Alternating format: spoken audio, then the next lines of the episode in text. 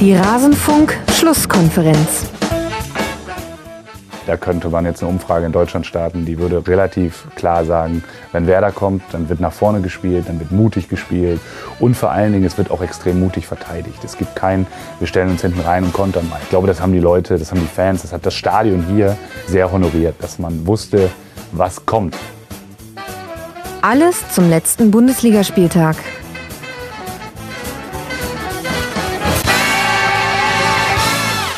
Wir hörten soeben Florian Kofeld und er hat so ein bisschen die Werder Bremen DNA in fußballerischer Hinsicht besprochen. Und das ist kein Zufall, dass er hier das Intro für die Schlusskonferenz Nummer 241 darstellt. Unser Schwerpunkt heute ist eben genau jenes Werder Bremen und damit hallo und herzlich willkommen. Mein Name ist Max Jakob Ost, ich bin der G-Netzer bei Twitter und freue mich, dass ihr den Weg zum Rasenfunk gefunden habt. Wir wollen über den Bundesligaspieltag sprechen. Es ist der dritte, es ist äh, der letzte vor einer Länderspielpause, die sich einige Teams jetzt schon wieder verdient haben und vielleicht sogar herbeisehen. Wollen wir alles diskutieren in einer bekannten Dreierrunde? Zum einen begrüße ich in Bremen sitzen Stefan Rommel, der freier Journalist ist, unter anderem beim Weser Kurier schreibt und bei Twitter als Ed Knallgöver bekannt ist. Servus Stefan. Hallo. Schön, dass du hier mit dabei bist. Und ich begrüße bei mir in den Studios direkt an meiner Seite Felix Hasesteiner, freier Autor, hauptsächlich für die Süddeutsche Zeitung, at FelixHA18 auf Twitter. Servus Felix. Grüße euch.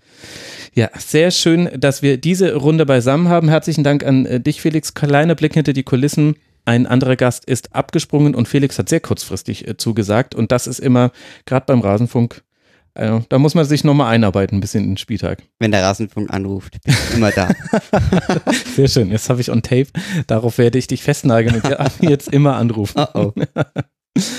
Gut, bevor wir gleich loslegen wollen und über den dritten Spieltag reden, möchte ich mich noch bedanken bei Markus Nü, bei Basti Eintracht, aus Dresden, also nicht der Basti Eintracht. Er wollte aber anscheinend das Eintracht genannt haben. Dann bei Michael, bei Benny, bei Enno, bei Bummelschorsch, bei Daniel, bei Mike Bess und bei Sirlins. Sie alle sind Rasenfunk-Supporterinnen und Supporter und finanzieren diesen Podcast, der ja weiter Werbe, Sponsoren und Paywall frei ist. Und es gibt jetzt vielleicht einen neuen Anlass noch zu unterstützen. Wie ihr vielleicht mitbekommen habt, gibt es keine Real-Life-Funktion mehr bei Sky Go. Deswegen haben wir da jetzt für Ersatz gesorgt. Wir nutzen ab dieser Ausgabe Y-Scout. Ich habe endlich mal wieder alle neun Spiele über 90 Minuten sehen können. Ich weiß noch nicht, was das mit meinem Kopf gemacht hat. Aber da dieses Tool über 100 Euro im Monat kostet, falls ihr noch einen Anlass braucht, liebe Hörerinnen und Hörer da draußen, uns zu unterstützen, wenn nur 100 von euch einen Euro geben, dann haben wir dieses Tool, na gut, es musste ein bisschen mehr sein, fällt mir gerade auf Brutto-Netto-Rechnung, aber bleiben wir einfach mal bei den 100. Dann hätten wir dieses Tool schon wieder finanziert und es würde sich lohnen. Ja, überlegt doch mal. Ansonsten könnt ihr auch überlegen, ob ihr zum Hörerinnen und Hörertreffen am 7. September, den Samstag, den kommenden kommen wollt. Es findet in München statt und wir freuen uns über jeden, der da vorbeischauen wird im Stadion an der Schleißheimer Straße. Genug der Vorrede. Beginnen wir mit dem Bundesligaspieltag und wir fangen zunächst mal mit den Partien der vier Mannschaften an, die noch keine Niederlage haben nach diesen äh, drei Bundesligaspieltagen. Und über allen thront Rasenballsport Leipzig mit drei Siegen nach äh, drei Spielen. Obwohl es hinten raus nochmal knapp wurde für Raba. Mit einem Kopfball nach Leinerflanke hätte Embolo fast in der 93. Minute das 2 zu 2 gemacht. Stattdessen traf im Gegenzug Timo Werner zum dritten Mal und machte damit dann das Spiel zu. 3 zu 1 war dann der Endstand. Stellt sich die Frage, Felix, kannst du dir erklären, warum denn Leipzig nach einer so souveränen zweiten Halbzeit das Spiel fast noch hergegeben hätte? Äh, eigentlich nicht ganz. Also ich hatte, ähm, ich hatte mich auch sehr verwundert, wobei man dazu sagen muss, ähm, ich fand Gladbach erst in, äh, wirklich hinten raus, dann, dann noch wirklich gefährlich. Mhm. Ähm, und äh, ich meine, diese, dieses, diese, diese Doppelchance in gewisser Weise von Embolo, wo er dann nur einen macht, das wäre arg pointiert, aber es wäre auch arg unverdient gewesen aus meiner mhm. Sicht. Also ich ähm, mich jetzt auch gewundert, aber es ist halt ähm, immer noch, wie gesagt, können wir da noch drüber reden, bei Leipzig so ein kleines äh, wachsendes Konstrukt und ich glaube, darauf könnte man es zurückführen, dass es eben vielleicht noch nicht klappt, dann solche Spiele über 90 Minuten durchzudominieren und äh, da muss man natürlich auch Gladbach äh, Credits geben, aber ganz generell würde ich da jetzt, ähm, würde ich da jetzt mal davon sprechen, dass es eher ein unverdientes äh, 2 zu 2 gewesen wäre. Mhm. Stefan, gehst du damit? Ja, absolut. Äh, wobei man natürlich auch nicht vergessen darf, dass Gladbach äh, schon auch eine Mannschaft ist und dann auch ähm, Heimspiel, sehr ähm, exponierte Stellung als Spiel jetzt am Freitagabend, äh, auch mit der Vorgeschichte, was da mit den Fans war und so. Und dann, wenn die dann auch nochmal quasi heiß laufen, dann in der, in der Schlussphase, ähm, dann schaffen sie es dann tatsächlich auch in diesem frühen Stadium äh, der Saison, wobei sie ja es, von sich aus selbst sagen, dass sie noch nicht in, in einigen Bere Bereichen noch nicht so weit sind, wie sie eigentlich sein wollen, schaffen sie es trotzdem dann, äh, so einen Gegner dann nochmal zumindest ins Wackeln zu bekommen. Also es war vom Spielverlauf her jetzt vielleicht nicht so abzusehen. Mhm. Aber man sieht schon, oder ich finde, man, kon man konnte schon sehen, ähm, dass die, wie soll ich sagen, äh, also Potenzial ist eh klar, aber dass sie schon auf einem ziemlich guten Weg jetzt auch sind. Ja, also ich finde auch, dass man eine Entwicklung sieht. Man kann jetzt so ein bisschen rauskriegen, was Marco Rose wahrscheinlich spielen lassen möchte mit Gladbach. Für mich gibt es aber schon noch ein paar offene Fragen im Spiel. Also man sieht jetzt eben, es wird aufgebaut ähm, in einer rautenähnlichen Formation. Ich sage deswegen rautenähnlich, weil sich manchmal Neuhaus noch neben Zakaria fallen lässt. Das haben sie sowohl gegen Schalke gemacht als jetzt auch gegen Leipzig. Das ist dann eher so situativ. Aber ähm, so von der, vom Konstrukt her geht es darum, dass vorne ein klarer Zehner dann hinter einem Stürmer spielt. Das war in dem Fall Embolo. Und ich muss sagen, da bin ich mir immer noch nicht so ganz sicher, ob ob Embolo da die Rolle so erfüllen kann, wie es dann zum Beispiel auf der anderen Seite Forsberg irgendwann gemacht hat. Also Leipzig hat ja so in dem, in dem klassischen 4-2-2-2 angefangen, aber Forsberg war in Phasen des Spiels ähm, eigentlich genau auf derselben Position zu sehen. Gerade dann, wenn Zakaria alleine war, ist Forsberg da gerne reingezogen. Und ich finde, da hat man schon nochmal einen Unterschied gesehen. Beide haben so dem Spiel in Phasen ihren Stempel aufgedrückt, aber bei Embolo hatte das ein bisschen weniger Struktur als bei Forsberg. Ja, der ist, der war auch viel und überall unterwegs. Also der ist ja, ja, in Zonen aufgetaucht, wo man den dann und wahrscheinlich der Gegner auch nicht erwartet äh, hat. Ähm, bisschen komisch finde ich die Besetzung immer noch. Also so ein Spielertyp, was er so als, also für Anlagen und Qualitäten mitbringt, dann auf so eine Position zu stellen, hm. ähm, ist ja eigentlich entspricht jetzt nicht so dieser Standardlösung. Ähm, aber irgendwie hat das was. Also es bringt natürlich ein total ähm, athletisch-körperliches Element rein, das die meisten Spieler auf der Position eigentlich nicht so mit, mitbringen. Äh, und ich glaube, so als Gegner, ja, ist es nicht immer schön damit umzugehen. Also es ist halt einfach schwierig, mit so einem Spieler dann umzugehen. Mhm.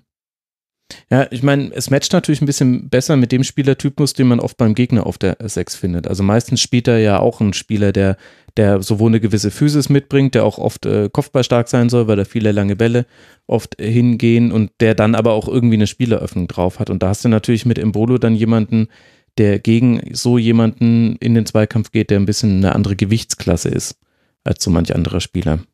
Ich glaube einfach, dass, äh, oder ich finde, dass er, dass er halt immer dann sehr gefährlich ist oder das immer dann sehr gefährlich wird, wenn sie schon den Ball ganz vorne haben bei den anderen beiden Spielern und er dann halt nochmal nachrücken kann. Ja. Also wenn er dann wirklich schon Tempo hat, weil normalerweise, wenn er jetzt in der letzten Linie spielt, also ganz vorne spielt, dann muss er sich das quasi selber aufbauen, dann muss er aus dem Stand was machen, es sei denn, der wird jetzt da tief geschickt, was relativ selten ja der Fall ist. Hm. Oder wäre. Und so kommt er halt, kommt er einfach dann vielleicht auf eine Ablage, oder auf einen abgelegten Ball zu und dann ist so ein Spieler natürlich brutal schwer zu stoppen. Also und so wie er dann halt auch sich in diese Zweikämpfe wirft, sieht es halt unglaublich explosiv aus alles. Ja. Da bekommst dann viel öfter mal einen Freistoß oder wühlt sich dann durch ein, zwei Spieler durch. Dass es vielleicht nicht immer so spielerisch fein ist, aber ähm, es erreicht dann meistens schon das Ziel. Also ich habe mir aufgeschrieben, im Bolo-Player könnte gehen. Hm. Ähm, weil ich auch noch nicht, ich bin mir einfach noch nicht ganz sicher, ob die beiden sozusagen sich nicht dann doch zu viel in denselben Positionen bewegen. Aber ähm, ja, wie gesagt, ich finde da auch immer noch, man muss, dritter Spieltag, man muss dem Ganzen schon noch ja. ein wenig äh, Zeit zugestehen. Ich finde es halt einfach eine spannende Idee. Und das ist ja das, was Marco Rose, glaube ich, bei Gladbach einfach mal unterbringen wollte. Äh, wir sind natürlich auch das Hacking Gladbach aus der letzten Saison gewöhnt, was natürlich äh, kein Feuerwerk der spannenden Ideen war. Um Moment mal, die Umstellung auf 4-3-3 war eine spannende Idee. Max, wie immer hast du auch hier recht. Aber äh, dennoch, äh, ich glaube, dass Marco Rose es natürlich äh, ja einfach äh, viel auf viel mehr Arten und Weisen probieren wird. Ja. Und dann bin ich gerade noch, ähm, habe ich gerade nochmal gespickt und bin den Gladbacher Kader durchgegangen und ich habe natürlich sonst nicht wirklich den Spielertypen gefunden. Also du musst immer einen Spielertypen, der keine klassische 10 ist, auf die, äh, auf die 10, wenn man sie denn so nennen will, äh, stellen, Mhm. wenn du diesen Kader jetzt anschaust, weil ähm, ja, Vielleicht Raphael und Stindl noch am ehesten. ja, Raphael, okay, Stindl ähm, ist natürlich im Moment noch verletzt, Mhm. aber äh, wird natürlich, glaube ich, dann, wenn sich Embolo nicht äh, als die Ideallösung ähm, darstellen sollte, erst äh, erstmal echt da so ein, ähm, so ein Vorrecht auf diese Position haben, weil das ja eigentlich genau seins ist. Ähm, aber daneben finde ich ähm, Raphael natürlich, weiß ich nicht, ob der jetzt nicht mittlerweile in ein Fußballeralter kommt, wo man das dann nicht mehr auf Dauer so äh, auf dem Level halten kann, auch wenn das jetzt so ein bisschen allgemeinplatzig klingt, aber ähm, Patrick Herrmann oder, oder Traoré sind es auf jeden Fall nicht, Ja. um das noch abzuschließen. Und ich glaube, dass im Moment ähm, das schon ganz gut funktionieren könnte. Und man darf ja nicht vergessen, sie haben, um nochmal zu Leipzig überzuleiten, Ja. ähm, gegen die derzeit äh, überragende Bundesligamannschaft gespielt. Ja, was macht denn Leipzig deiner Meinung nach so stark? ähm, es ist schon einfach äh, die, ich glaube, das, was dieser Mannschaft so in den äh, letzten, vor allem im letzten Jahr noch gefehlt hat, war eben diese, dieser geniale ähm, äh, Typ auf der, auf der, auf der Seitenbank, der halt wirklich nochmal, also mit, mit Nagelsmann haben sie halt wirklich einen Trainer, der dieses Credo, jeden Spieler nochmal in die ideale Position zu bringen, echt, echt vollführt. Und ich glaube, das sieht man auch bei Forsberg ganz gut, der, glaube ich, in sehr viele Positionen gekommen ist, wo er wo er eben genau das machen konnte, äh, was er, was er so gerne macht, als, als äh, Passgeber zu fundieren. Und ich glaube, ähm, das hat man am besten gesehen beim 1-0. Äh, ich meine, der, der Pass, den Forsberg, der auf Werner spielt, der ist schon herausragend. Hm. Und dieses Bedienen von Werner ist halt auch was, was Werner einfach als Stürmertyp unheimlich gut liegt. Und ähm, dann sind es halt genau solche Spiele, die halt, die halt für ihn perfekt funktionieren. Aber ist es schon so anders als unter Rangnick? Stefan, wie, wie viel Nagelsmann siehst du schon in Leipzig? Oh, schön, schöne 90-Frage. Sehr gut. Naja, also ähm, zunächst mal äh, bringt er schon, äh, ja, wie soll ich sagen, neue Ideen ein, die eigentlich gar nicht, die eigentlich gar nicht so neu, ähm, neu sind. Das, äh, klar hat man diesen, diesen Leipzig-Standardfußball vor Augen, aber bei Rang, selbst bei Rangnick war es ja dann auch so, dass er auch öfter mal was anderes ausprobiert hat. Dass er dann mal eine andere ähm, Grundordnung gewählt Mhm. hat. Ähm, dass sie im, zum Beispiel im Anlaufen anders waren und nicht immer nur diesen, also spöttisch äh, formuliert, diesen Rumpelfußball dann äh, spielen, wo es immer nur Bam Bam und hin und her geht. Das war natürlich schon, ähm, oder man hat gerne diesen Blick, sagen wir mal so. Äh, es ist natürlich schon echt schwer jetzt aus dieser Mannschaft, die ja echt im, im Kern zusammengeblieben ist, ähm, dieses, dieses grundsätzliche Denken, das da vorherrschte oder vielleicht auch immer noch vorherrscht, ein bisschen so aufzubrechen und diesen Spagat hinzubekommen zwischen dem, was Nagelsmann ja zum Beispiel oder äh, nee, au- ausschließlich in Hoffenheim hat spielen lassen und äh, das, was Leipzig quasi als Grund, Grundgerüst schon mitbringt. Und das jetzt zu vermengen, da hätte ich eigentlich schon gedacht, dass es ein bisschen länger dauert. Aber so wie sie jetzt, ähm, wie sie jetzt auftreten, mal das Pokalspiel in Osnabrück äh, mal ausgeklammert, ist es schon einigermaßen beeindruckend. Ähm, und, Und es geht ja quasi um den Unterschied zwischen Fokus aufs Umschaltspiel und Fokus auf Ballbesitz.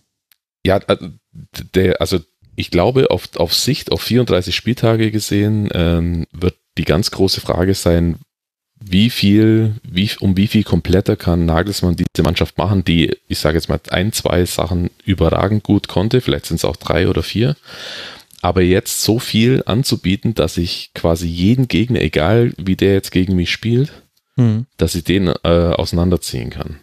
Ja. Ich glaube, das wird die ganz große Frage dieses, dieser Saison werden und ähm, da hätte ich mir den Start ein bisschen holpriger vorgestellt und bin einigermaßen überrascht, dass es jetzt schon so gut läuft, weil nochmal, also die Spieler an sich, die jetzt auf dem Platz stehen, sind ja eigentlich die Spieler, die die letzten Jahre schon da waren. Hm. Es war jetzt keine große Fluktuation im Kader und, ähm, und dass die jetzt so schnell umswitchen können, finde ich schon bemerkenswert. Daneben glaube ich halt, dass, wenn wir schon über, über 34 Spieltage sprechen, äh, ich glaube halt, dass äh, Nagelsmann schon das Talent hat, äh, auch diese zweite Reihe, die ja immer noch sehr talentiert, aber halt, ähm, wo man glaube ich nicht so wirklich weiß, was man von denen erwarten kann, die in Tunkus und Lotmanns, äh, die man da jetzt auf der Bank hat. Ich glaube, dass er die halt sehr, sehr gut einbinden wird in dieses System. Das kann ich mir einfach, das meinte ich vorher mit, er wird jeden Spieler nochmal, kann er wirklich, kann er wirklich besser machen. Und das mhm. ist, glaube ich, schon ein irrsinniges Talent und das wird gerade, wenn man äh, in Betracht zieht, dass Leipzig eben in der Champions League eine sehr realistische Chance hat, äh, ins Achtelfinale zu kommen in der Gruppe ähm, und da eben auch dementsprechend Fokus setzen wird, denke ich mir, würde ich mir jetzt einfach mal äh, von, der, von der Ausrichtung her vorstellen, äh, wird das natürlich sehr interessant sein und das traue ich ihm eben zu, im Unterschied zu Rangnick, der natürlich immer einfach einen klaren Fokus auf die Bundesliga hat setzen können letztes Jahr, ähm, glaube ich, dass Nagelsmann mit seiner Herangehensweise da sehr viel variabler äh, auftreten wird, auch was das Spielerpersonal auf, an, angeht. Das kann ich mir zumindest vorstellen. Mal schauen, was er uns zeigt. Ja, ich fand ehrlich gesagt, also dieses Spiel gegen Gladbach, das war für mich schon, also allein wenn wir uns angucken, wie die Tore entstanden sind, Balleroberung Kampel, so ein bisschen der Unsung Hero, dann Pass auf Werner und dann Tor, das war schon noch, also das schmeckte schon noch sehr nach dem Leipzig, so, so wie man es äh, kennt, aber wenn man die anderen Spiele mit reinnimmt, gerade phasenweise gegen Union Berlin und auch schon gegen die Eintracht, dann hat man da schon mehr Ballbesitzelemente gesehen. Für all diejenigen, die die Champions League-Gruppe nicht vor Augen haben, weil sie jetzt schon angesprochen wurde, es geht gegen Benfica, es geht gegen Olympique Lyon und gegen Zenit St. Petersburg. Das sind die Gegner von Rasenballsport Leipzig und nach der Länderspielpause wird man zu Hause den FC Bayern empfangen. Dann kommt es zu, zum Duell an der Tabellenspitze, Platz 1 gegen Platz 2. Meine Güte, so viel Dramatik, so früh in der Saison. Wer soll denn das alles aushalten? Und bis dahin wissen wir auch, ob Patrick Schick von der Roma, ein Mittelstürmer, noch zu Leipzig dazu stoßen wird. Für Gladbach geht es dann nach der Länderspielpause in Köln weiter. Da hat man immerhin keine lange Anfahrt und kann sich die Reisestrapazen sparen. Dann haben wir als zweite Mannschaft der noch ungeschlagenen in dieser Saison den FC Bayern München. Pavard, Alaba, Perisic, Lewandowski, Davis und Coman. Das ist nicht der Teil der Aufstellung des FC Bayern, sondern alle Torschützen gegen Mainz 05. Und dennoch steht im klaren 6 zu 1 Ergebnis auch eine schwächere erste Halbzeit gegenüber. Trotz oder wegen der Neuzugänge Perisic und Coutinho in der Startelf. Stefan, wie hat dir denn der FC Bayern gefallen? Insgesamt oder in der ersten Halbzeit? Hm. Fangen wir mit der ersten Halbzeit an und dann kannst du ans Insgesamte um, umleiten. Okay, dann sage ich äh, nicht gut und dann mittelmäßig. also erst, erste Halbzeit nicht gut. Äh, ganz eigenartige Raumaufteilung, finde ich. Ja. Also ich habe äh, live quasi die, die, halbe Stunde oder so gleich äh, geguckt und habe das nicht so ganz verstanden, wie, wie das funktionieren sollte, wie das Offensivspiel funktionieren sollte.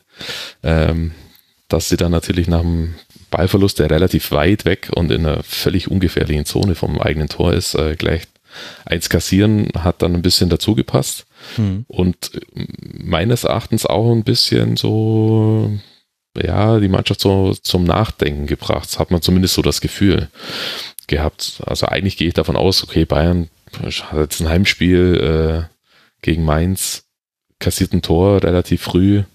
Alles klar, dann ist es nach einer halben Minute wieder vergessen. Die spielen halt einfach weiter. Aber das war da nicht der Fall da hat schon ein paar Minuten, ziemlich lang meines Erachtens auch ähm, gedauert, bis sie dann so wirklich ins Laufen gekommen sind. Und ich finde dieses Tor, das Ausgleichstor, ähm, das war noch, äh, Entschuldigung, das Führungstor vor der Halbzeit, das war glaub, kurz vor der Halbzeit, ein paar Sekunden vor der Halbzeit, das war richtig wichtig. Mhm. Also es war für den, natürlich ist ja eh klar, für den weiteren Spielverlauf so und so wichtig, aber halt auch zu wissen, okay, jetzt können wir das Spiel, jetzt gibt es eine Pause, da kann man sich besprechen, besprechen und jetzt können wir das von vorne wegspielen und müssen jetzt hier nicht äh, wieder hinterherlaufen und uns ähm, Sachen ausdenken, die, und da komme ich jetzt nochmal ganz kurz zurück zum Anfang vom Spiel, halt überhaupt nicht funktioniert haben. Also wie das da im Mittelfeld so angeordnet war, das hat sich, weiß ich nicht, das fand ich komisch. Mhm. Also um kurz die Aufstellung einen Hörerinnen und Hörer vor Augen zu bringen, es war wieder so, dass äh, Pavard die Rechtsverteidigerposition übernommen hat, deswegen hat Kimmich neben Thiago auf der 6 gespielt und dafür dann eine Dreierreihe, also 4-2-3-1 dann mit Perisic, Coutinho und Coman in der Dreierreihe und Lewandowski vorne drin, beziehungsweise der lässt sich ja auch gerne auf die Flügel und so weiter fallen und die Trinkpause, Felix, war so ein bisschen der magische Moment äh, des Spieltags. Da gab es dann die Umstellung und ab dann wurde es besser. Ich freue mich so, dass du sie ansprichst. Ähm, ich habe mir, glaube ich, in acht Ausführungen Trinkpause notiert, äh, dass äh, das ja in mehreren Spielen äh, anscheinend doch recht wichtig ist. Ähm, aber um nochmal kurz, ich, ich würde es zusammenfassen, ich glaube, dass die Aufstellung personell gesehen ist die Zukunft für diese Saison oder ist, ähm, ist das, was ich mir zum Beispiel wenn ich es jetzt aufmalen müsste, würde ich, wäre das ziemlich nah an meiner Idealvorstellung. Nur die Taktik dazu ist eine andere. Ähm, also ich glaube, dass es einfach ich, grundsätzlich gut funktionieren wird mit Pavard auf rechts. Ich, ich finde ihn da nicht schlecht. Ich glaube, das kann er. Ähm, ich bin ein jetzt schon großer Hernandez-Fan, der, der das, finde ich, herausragend gut macht. Hm. Und ähm, diese, das einzige Problem sehe ich einfach wirklich in dieser Kimmich-Thiago-Aufteilung, die einfach vollkommen äh, ich weiß nicht, war das vollkommen ungeplant? Mir, das, mir kam das wirklich so vor, als würdest du einfach, als würdest du die beiden nebeneinander stellen und dann sagen, naja, schaut mal, wie es läuft. Ja, also ähm, das waren, ich glaube, das war ja auch eine der Änderungen nach der, genau. nach der Trinkpause, dass Thiago sich ein bisschen tiefer hat fallen lassen. Richtig. Damit war er gegen die hochpressenden Mainzer besser anspielbar ja. und dann konnte er im Ball. Bei Thiago war ja die erste Viertelstunde gar nicht anspielbar. Also er hat, er war schon anspielbar, weil es Thiago ist, aber halt selbst er konnte da nicht viel, viel ausrichten. Und ähm, das ist ja eigentlich dann, er war sozusagen mehr in dieser Rolle, die ich dann eigentlich äh, Coutinho zutrauen würde, der halt äh, auch dieses sozusagen in besonderen Situationen anspielbar sein, aber nicht immer die Option nach vorne sein. Und ich glaube, dass, äh, dass, dass Kimmich da ja in der, in der ersten oder dann nach dieser ominösen Trinkpause, die er sogar selber angespielt, angesprochen hatte, mhm. ähm, ich glaube, dass, dass, dass ihm das auch dann deutlich, deutlich besser gefallen hat. Ähm, die Rolle, die er dann neben Thiago sozusagen gespielt hat.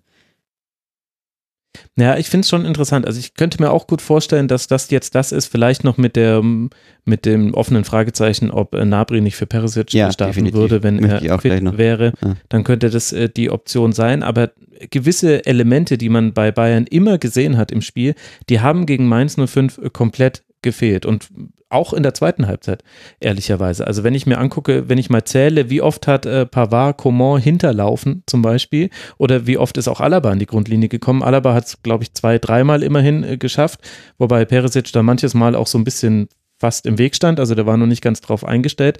Und Pavard zum Beispiel mm, hat das eher so Willi Sagnol-mäßig ausgelegt, also die Flanke gerne aus dem Halbfeld und äh, wollte gar nicht bis an die, Grundlinie. Also so gewisse eingespielte Elemente bei den Bayern, die fehlen halt aktuell noch und weiß nicht, ob sie wiederkommen werden. Also ich glaube auch, dass es besser funktioniert hätte mit Coman auf links und Nabi auf rechts. Ähm, äh, einfach, äh, weil Coman und Alaba dann doch funktionieren äh, mittlerweile. Und äh, ich, ich fand Perisic einfach, also auch wenn es dann am Ende einfach auf, auf, auf wenn du sozusagen die, die, Spieldaten von ihm anschaust, waren die natürlich gut mit Vorlage, Tor. Hm. Ich glaube zwei Vorlagen? Nee, keine Ahnung. Äh, eine. Eine, eine Vorlage, ein Tor.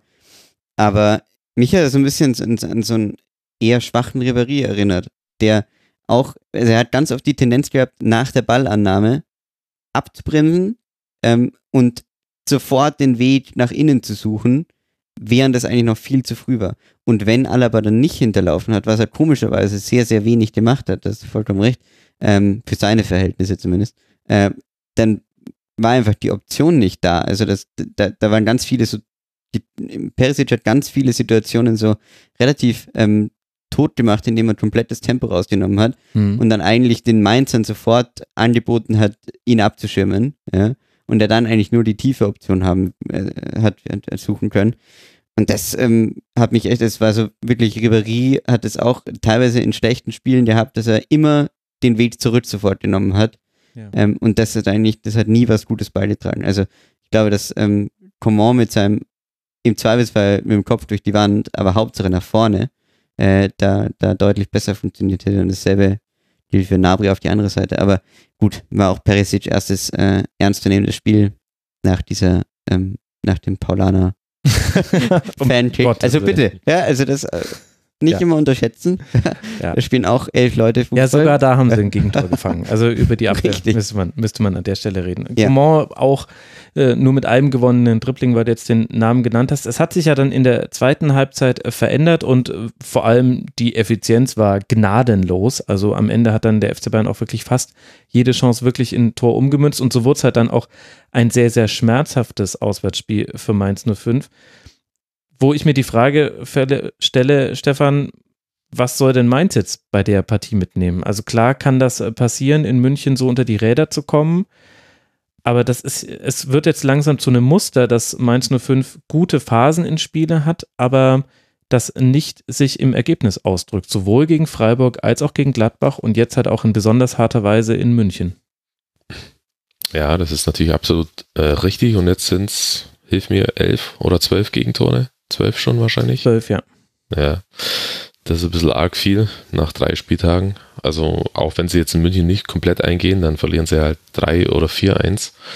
Ähm, das geht natürlich so nicht. Ich glaube äh, allerdings auch, dass sie, so wie es zumindest in Freiburg der Fall und gegen Gladbach ja eigentlich auch der Fall war, dass sie ein bisschen unterwertet wegkommen. Das sieht jetzt halt richtig hart aus.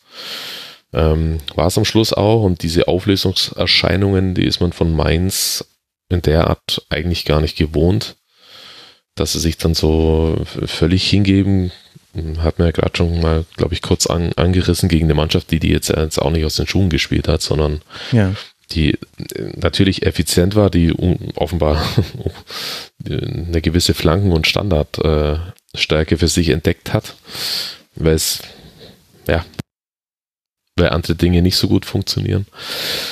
Ähm, aber meins, äh, weiß nicht, was ich, also es finde ich so ein bisschen schwierig einzuschätzen. So an, an und für sich, also die erste halbe Stunde war ja, finde ich, völlig in Ordnung. Mhm. Bis zur Trinkpause. Und dann, ähm, aber das ist dann so, also hätte ich zu dem Zeitpunkt nie im Leben gedacht, dass sie da jetzt, dass sie da noch so äh, übel eingehen in München. Aber es wiederholt sich tatsächlich so ein bisschen das, so ein Muster, dass sie mit, mit einem ersten Rückschlag vielleicht noch so einigermaßen klarkommen, aber wenn es dann einen zweiten gibt, ähm, dann bricht da einiges zusammen. Ich meine mich zu erinnern, dass Freiburg da auch so ähnlich war, dass sie da in relativ kurzer Zeit. Genau, acht Minuten, drei Gegentore. Mhm. Genau, die Gegentore kassiert. Dann klar war, war glaube ich, auch am Ende des Spiels, wo man dann ein bisschen mehr riskieren muss und so weiter. Aber trotzdem ist das schon ein bisschen das ist tatsächlich auch ein bisschen bedenklich.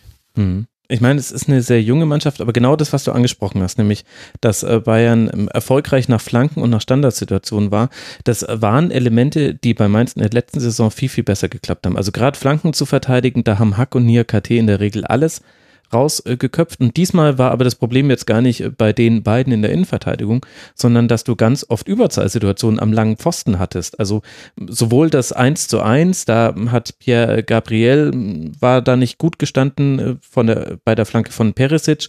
Und dann ist, glaube ich, auch Latza ein bisschen übermotiviert an Pavard vorbeigesprungen, sodass der mit einer komischen Verrenkung den Ball auch noch verwerten konnte. Sondern auch dann bei den Treffern zum 3 zu 1 war es dann auch schon so, und äh, dann natürlich auch das, äh, das Tor nach der Ecke. Das waren jeweils so Situationen, wo, du, wo man gar nicht nachvollziehen konnte, warum ist jetzt dieser Bayern-Spieler eigentlich frei in einem eigentlich gut besetzten Strafraum. Also die Spieler waren dort, sie waren bloß nicht am richtigen Ort. Und das fand ich interessant. Das kann man natürlich bei, gerade bei Pierre Gabriel, der ist noch neu mit dabei, der, der muss sich jetzt auch noch in der Bundesliga reinfinden, kann man das erklären. Aber das war schon nochmal ein neues Element, was man bei Mainz 05 in der Ausprägung, jetzt auch wenn man jetzt auch nochmal andere Spiele mit dazu nimmt, auch das Freiburg-Spiel, wo man Schmied zum Beispiel überhaupt nicht angreift vom 2 zu 0 für Freiburg, das hat man so noch nicht gesehen. Das darf meines Erachtens in der Art und schon gar nicht in der Häufigkeit auch nicht äh, passieren. Also viele andere Sachen sind wirklich komplexer, gerade gegen eine Mannschaft wie Bayern, möchte man zumindest annehmen. Hm. Wie verteidige ich die jetzt, in welcher Zone und so weiter, solche Sachen. Äh, aber dann im eigenen äh, 16er klar, mit einer klaren Mann-Orientierung zu arbeiten, ist eigentlich relativ simpel. Ja. Stimmt. Sollte man meinen. Aber genau das, dieses einfachste von den, sei jetzt mal 20 Verteidigungsformen, die funktioniert offenbar überhaupt nicht. Ja, das fand ich auch interessant. Ähm, wobei man einfach, wenn man jetzt diese ersten drei Spieltage so ein bisschen betrachtet, boah, die haben auch echt, also das waren wirklich die drei Anti-Spielverläufe schlichthin. Klar, also klar. das war wirklich, äh, dieses Freiburg-Spiel war eigentlich ein klassisches 0-0, vielleicht ein 0-1 äh, durch ein spätes äh, Gegentor und da gehst du 0-3 runter. Mhm. Und das zieht, das ist, kenne keine Mannschaft, die das nicht in irgendeiner Form trifft, ja. Also auf einmal stehst du da gegen einen direkten Konkurrenten mit 0-3 und da und, und weißt gar nicht, was passiert ist. Äh, dann Gladbach ist, sind zwei Tore, ich habe es gerade nochmal nachgeschaut, der 77. und 79. zum 2-1 und 3-1. Und auf einmal ist das Spiel tot. Und das ja, erste obwohl war ein Freistoß mit Genau. Torhüter, ähm, zumindest fraglich. Ja, obwohl du eigentlich gut dabei bist. Mhm. Ja. Ähm, und gegen Bayern, ich meine, so hart klingt, nach einem 6-1, ja, wir wissen alle, dass Bayern halt äh, dieser Leader in jeder Halbzeit vier Tore einschenken kann, wenn der Gegner aufmachen muss. Ja. Und natürlich kannst du, wenn du eine 1-2 zurückliegst, hat Mainz, natürlich mussten sie ein bisschen mehr bieten, ja, und das haben sie auch gemacht und es wird halt gegen Bayern in den meisten Fällen endet das in einem 1-6 oder 1-5 oder was auch immer. Äh, außer du bist Düsseldorf in der letzten Saison, aber das ist jetzt eine andere Geschichte. Aber ähm, ja, und da, da fand ich einfach, das war wirklich, äh, das klingt als Ergebnis dann natürlich auch wahnsinnig hart. Wobei ihr vollkommen recht habt, ähm, ich hatte es äh, als, als Bayern-Schwäche aufgefasst, dass Tore nach äh, Flanke, Standard, Flanke, äh, die ersten drei Tore fallen. Ähm, kann man natürlich auch als Mainz-Schwäche auffassen, dass natürlich äh, Flanke, Standard, Flanke nicht gerade auf ähm, gute Mann-Orientierung im äh, eigenen Strafraum hinweist. Also da, äh, ja, sollte man dann doch dran arbeiten. Henne-Ei-Probleme so ein bisschen. Ja. Gibt, gibt noch eine zweite Statistik, die man in dem Spiel jetzt, die nicht direkt zu Toren geführt hat, aber die noch sehr wichtig ist. Zehn Ballverluste hatte Mainz in der eigenen Hälfte. Das war ein ganz altes Problem, was man in der Anfangszeit von Sandro Schwarz hatte und in der letzten Saison manchmal. Da, ehrlich gesagt äh, ist mir der Name Jobamin in, bei diesem Spiel häufiger eingefallen als bei den ersten beiden Spieltagen, aber es ist auch erst der dritte Spieltag. Wir warten, was bei Mainz 05 passiert. Das Heimspiel gegen Hertha nach der Länderspielpause hat jetzt auf jeden Fall schon einen gewissen Reiz, der sich auch in der Tabellenkonstellation niederspiegelt, denn Hertha hat nach drei Spieltagen einen Punkt und ist auf Platz 17. Mainz 05 hat keinen Punkt und ist auf Platz 18 bei 2 zu 12 Toren. Und für Bayern geht es dann eben weiter, wie schon angesprochen, in Leipzig, bevor man dann zu Hause Roter Stern Belgrad in der Champions League empfängt. Dann haben wir noch eine weitere Mannschaft, die noch nicht verloren hat nach drei Spielen und das ist der VfL aus Wolfsburg und zwei Tore fallen beim Spiel des VfL gegen den SC Paderborn und beide entstehen aus Paderborner Einwürfen. Einmal verlängert Michel Backkopf auf Mamba, der Sousa dann das 1 zu 0 auflegt. Einmal klaut sich Memedi einen Ball und Weghorst legt auf Brekalo zum Ausgleich. Jenseits von diesen beiden Szenen kommt es allerdings nicht zu vielen Torchancen. Die Expected Goals Werte für beide Mannschaften liegen beide unter der 1,0 was sicherlich eher für den VfL Wolfsburg eine Enttäuschung ist als für den Aufsteiger. Stellt sich die Frage, Stefan, wie viel von der harmlosen Offensive beim VfL hängt denn deiner Meinung nach mit der frühen Verletzung von Xaver Schlager in der, ich glaube, zehnten Minute zusammen? Ja, ich glaube schon ziemlich viel, obwohl der Spieler jetzt neu beim Verein ist, neu in der Liga ist, aus einer, aus einer schwächeren, also zumindest hat man so das Gefühl, schwächeren äh, Liga in die Bundesliga neben wechselt. Ja, Schnappatmung, Bra ja. Brauchst du einen Almdudler? Ja, ja, ja. ja. ich will da niemandem zu nahe treten, aber Vollkommen recht. egal. Also, ne, hätte man jetzt vielleicht denken können, okay, der muss sich da jetzt so ein bisschen anpassen, aber nee, der war erstens sofort da und zweitens ist er für dieses, für das, was Wolfsburg so vorhat, Hm. mit diesem, mit dieser sehr hohen Intensität und Körperlichkeit und sehr kompakt anlaufen und pressen. Da war, und dann halt auch umschalten, wenn sie, wenn sie dann den Ball ähm, erobern. Da war der Spieler in den ersten, also der hat den, diesem, dem Spiel der Mannschaft dermaßen den Stempel schon aufgedrückt. Das war schon frappierend fast schon. Und jetzt so eine sch schwere Verletzung oder Knöchelbruch, kann es sein? Habe ich es richtig mitbekommen? Ja. Ja, ist natürlich hart. Also da war, ich glaube, das war nicht nur, dass der Spieler jetzt einfach gefehlt hat, dann die restlichen 75 oder 80 Minuten, sondern auch für die anderen so ein bisschen, oh. Also jetzt ist sch- schon auch ein wichtiger, ein sehr wichtiger Spieler jetzt weg. ähm, der offenbar auch sofort gemerkt hat, dass da was Schlimmeres ist und nicht nur eine leichte Verletzung. Das hat die dann schon ein bisschen mitgenommen, konnte man so das Gefühl zumindest bekommen. Direkt danach fiel er dann auch nach der Auswechslung der 11 Minute in der 12 Minute liegst du dann 0-1 hinten und dann hast du natürlich schon mal ein dickeres Brett zu bohren. Trotzdem, Felix, habe ich mich ein bisschen gewundert über den VfL. Also, dass jetzt noch nicht alles funktionieren kann am dritten Spieltag, ist ja völlig klar. Und dass auch der Wechsel vom Labadia-Fußball zum Klassener-Fußball ein großer ist, das kann ja jeder sehen, der letzte Saison und diese Saison hingeguckt hat.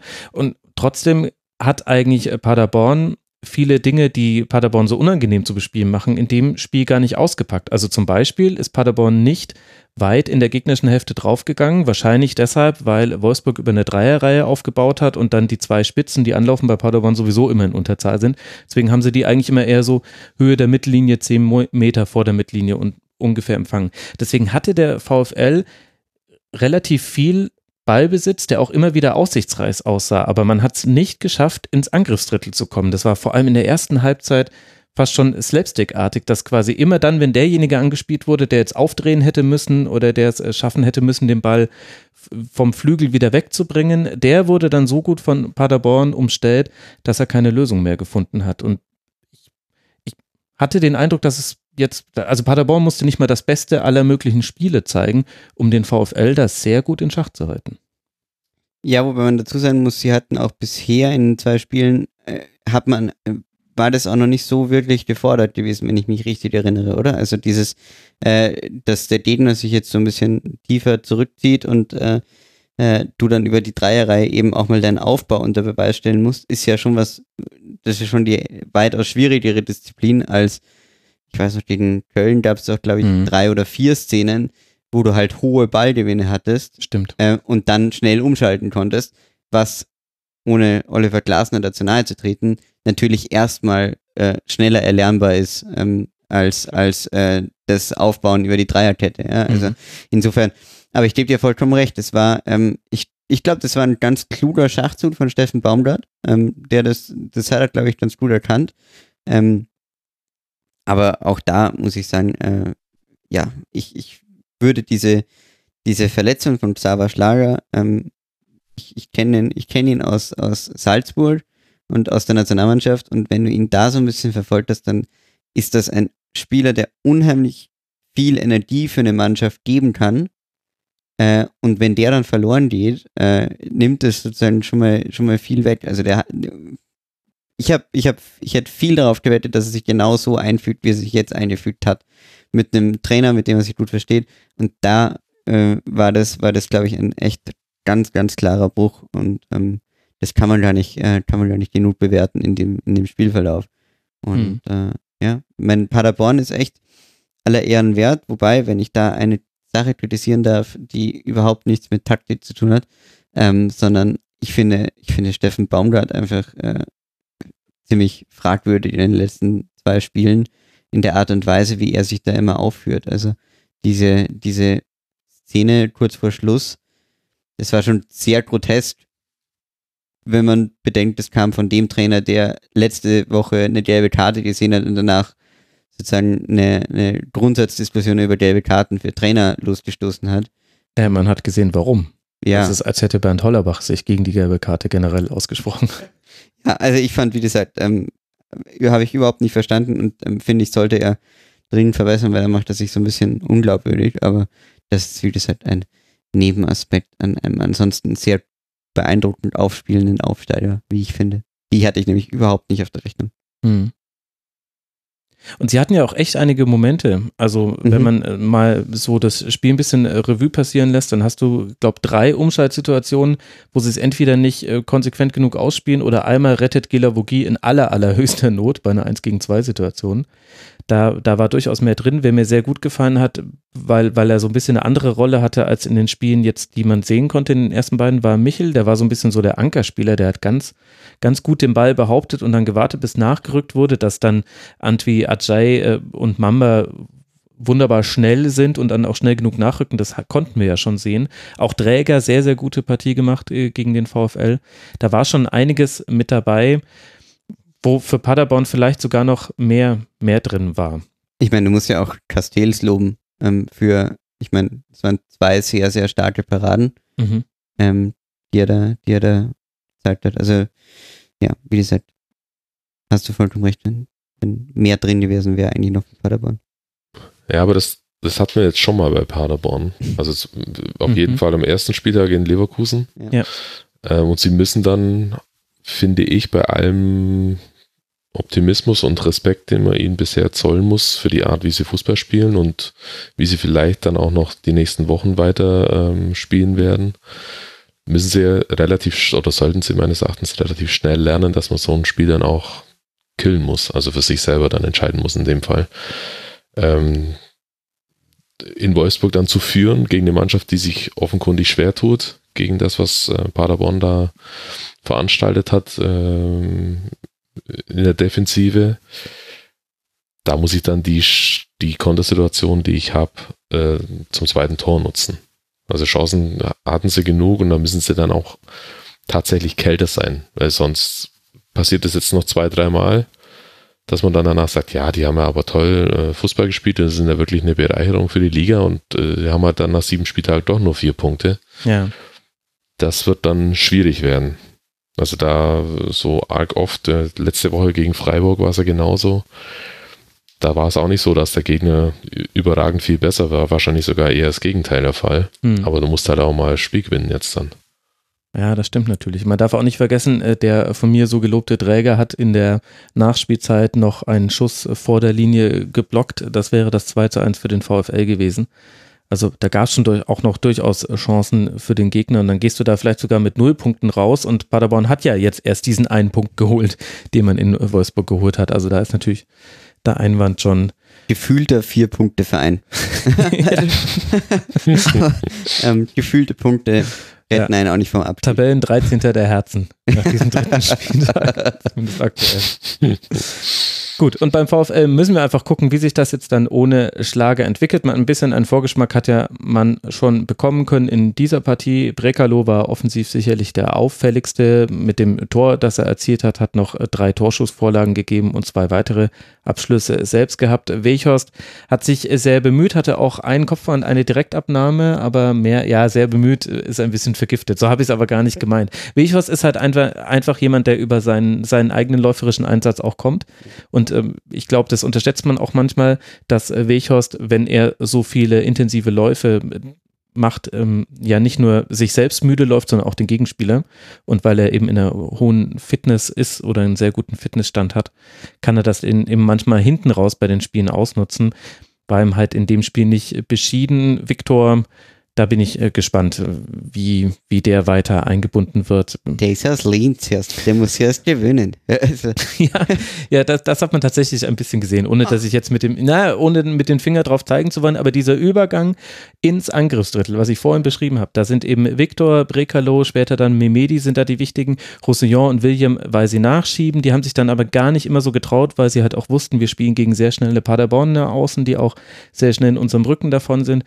Also da waren genau diese, diese beiden Halbpositionen mit Brekalo und Viktor, die waren eigentlich so diejenigen, die da einfach Vassiliades und Jasula, der einige Monsteraktionen hatte, auch ein Foul, was manche auch als Monster bezeichnen würden, aber die haben die halt einfach abgekocht und das ist dann schon erstaunlich für einen Aufsteiger.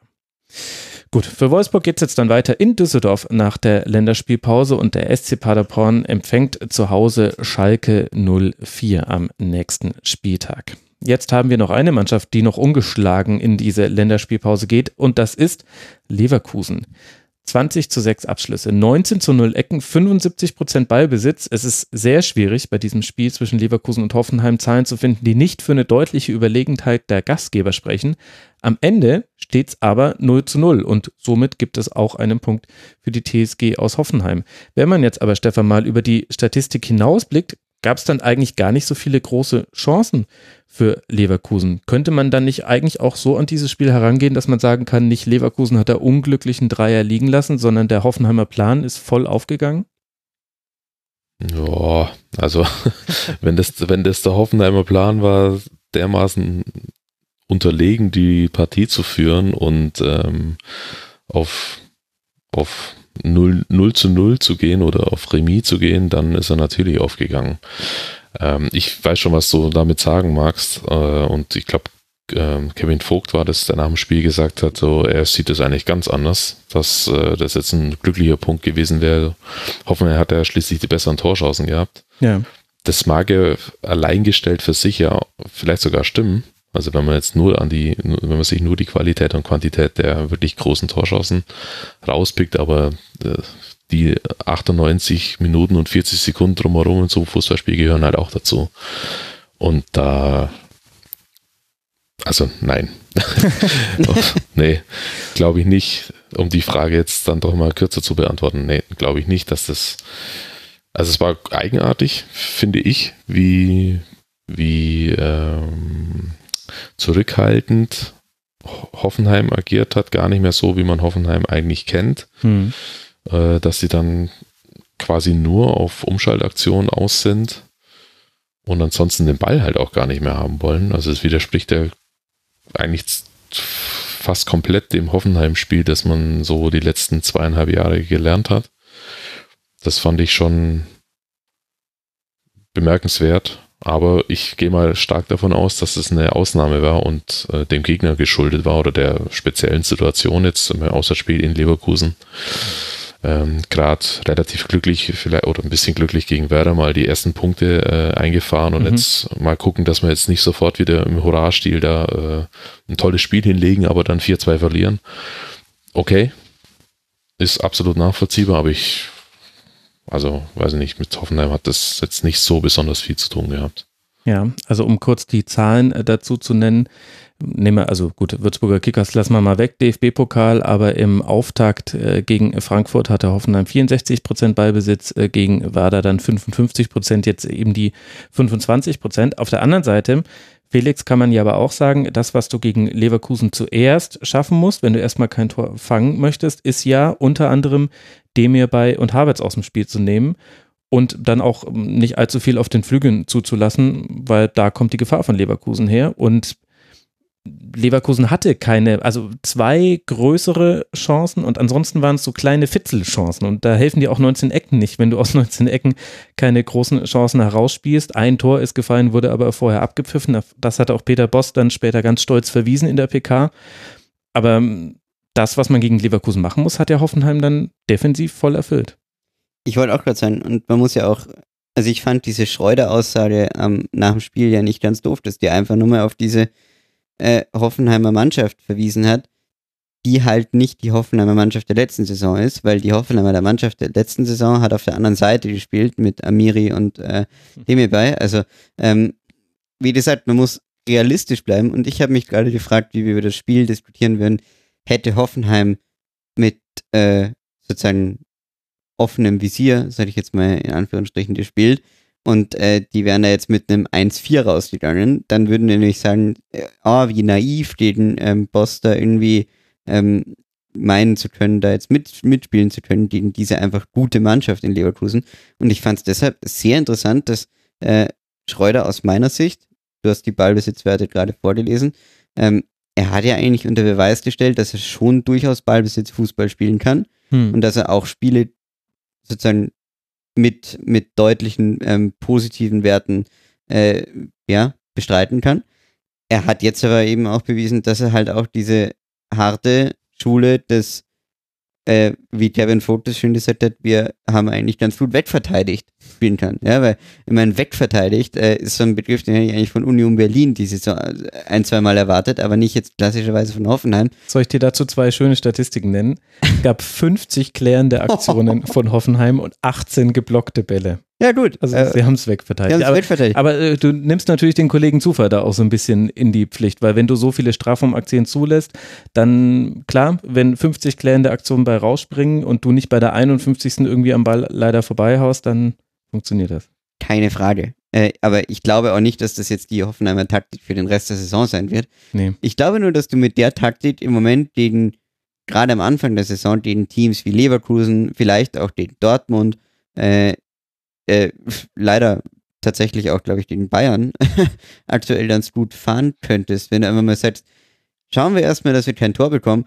Und man muss ja auch dazu sagen, Schreuder hätte ja auch schon die Möglichkeiten gehabt, noch mehr umzustellen. Und das traue ich ihm auch zu, dass er das kann. Also ähm, wenn die das 0-1 bekommen hätten, relativ früh aus irgendeiner, ähm, du hast gar nicht von Zufallssituation, dann hätte ich ihm schon auch zugetraut, in einer möglicherweise Trinkpause ähm, umzustellen.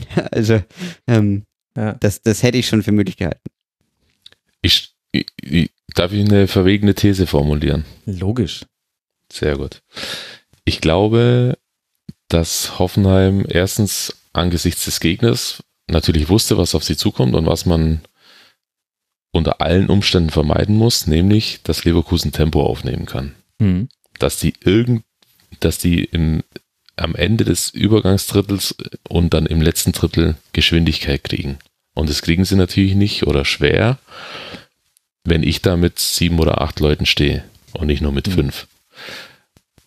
Und verstärkt hat diesen Eindruck, glaube ich, tatsächlich das eigene Hoffenheimer Spiel, weil in den ersten beiden Spielen in Frankfurt, wo sie ja schnell zurücklagen und dann danach quasi nur noch den Ball hatten, und auch gegen, äh, gegen Bremen, war genau das der, ja, das große Problem von Hoffenheim, dass sie selber fast gar nicht hinbekommen haben, Tempo zu entwickeln, wenn es wirklich Richtung Tor geht.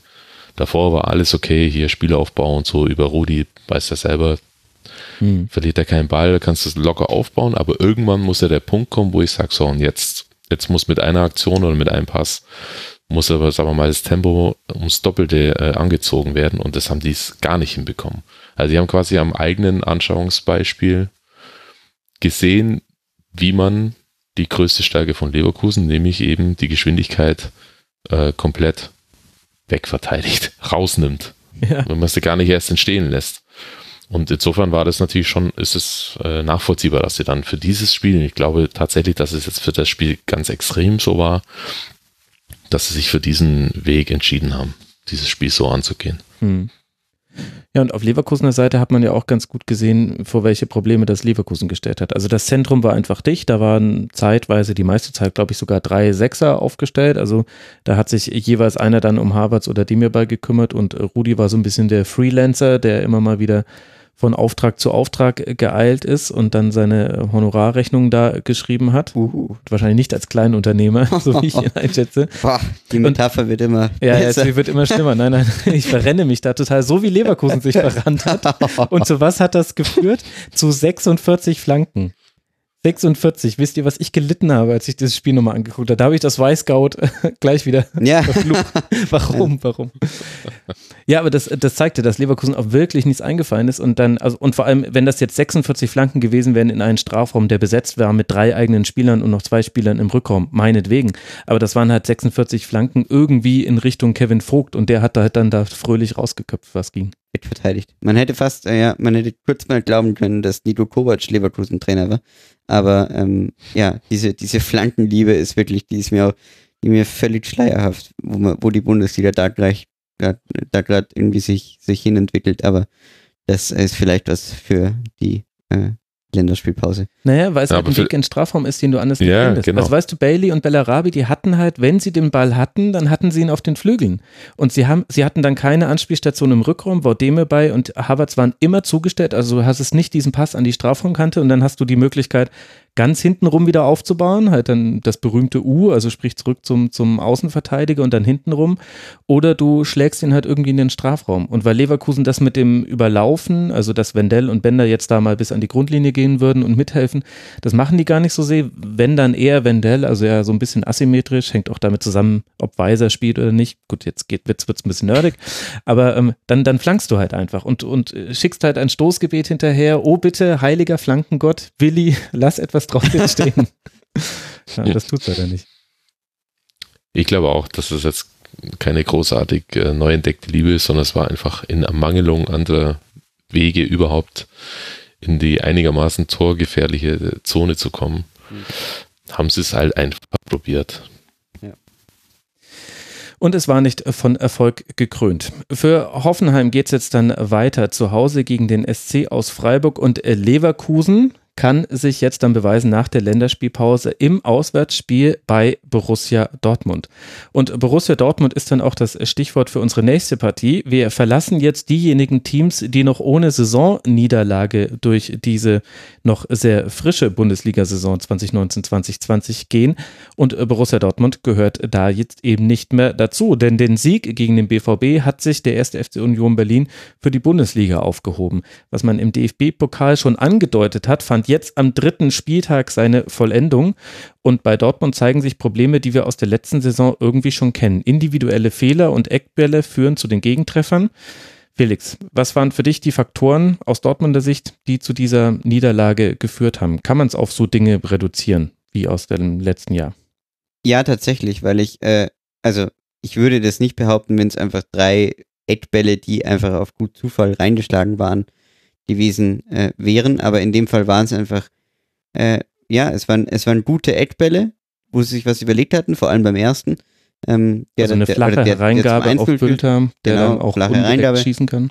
Aber da, da stehst du halt auch irgendwie, also da steht halt eine Spitzenmannschaft gegenüber, die ja irgendwie den Anspruch hat, Meister zu werden und ist vollkommen überrascht, dass da jemand äh, aus dem Abstiegsdrittel äh, sich jetzt eine Eckball-Variante gegen dich überlegt hat. Also das fand ich schon, das fand ich schon sehr frappierend, dass du halt irgendwie so das Gefühl hattest, die sind überhaupt nicht damit ähm, zurechtgekommen, dass nach Ecken Gefahr bestand, ja, und das äh, darf ihnen nicht passieren.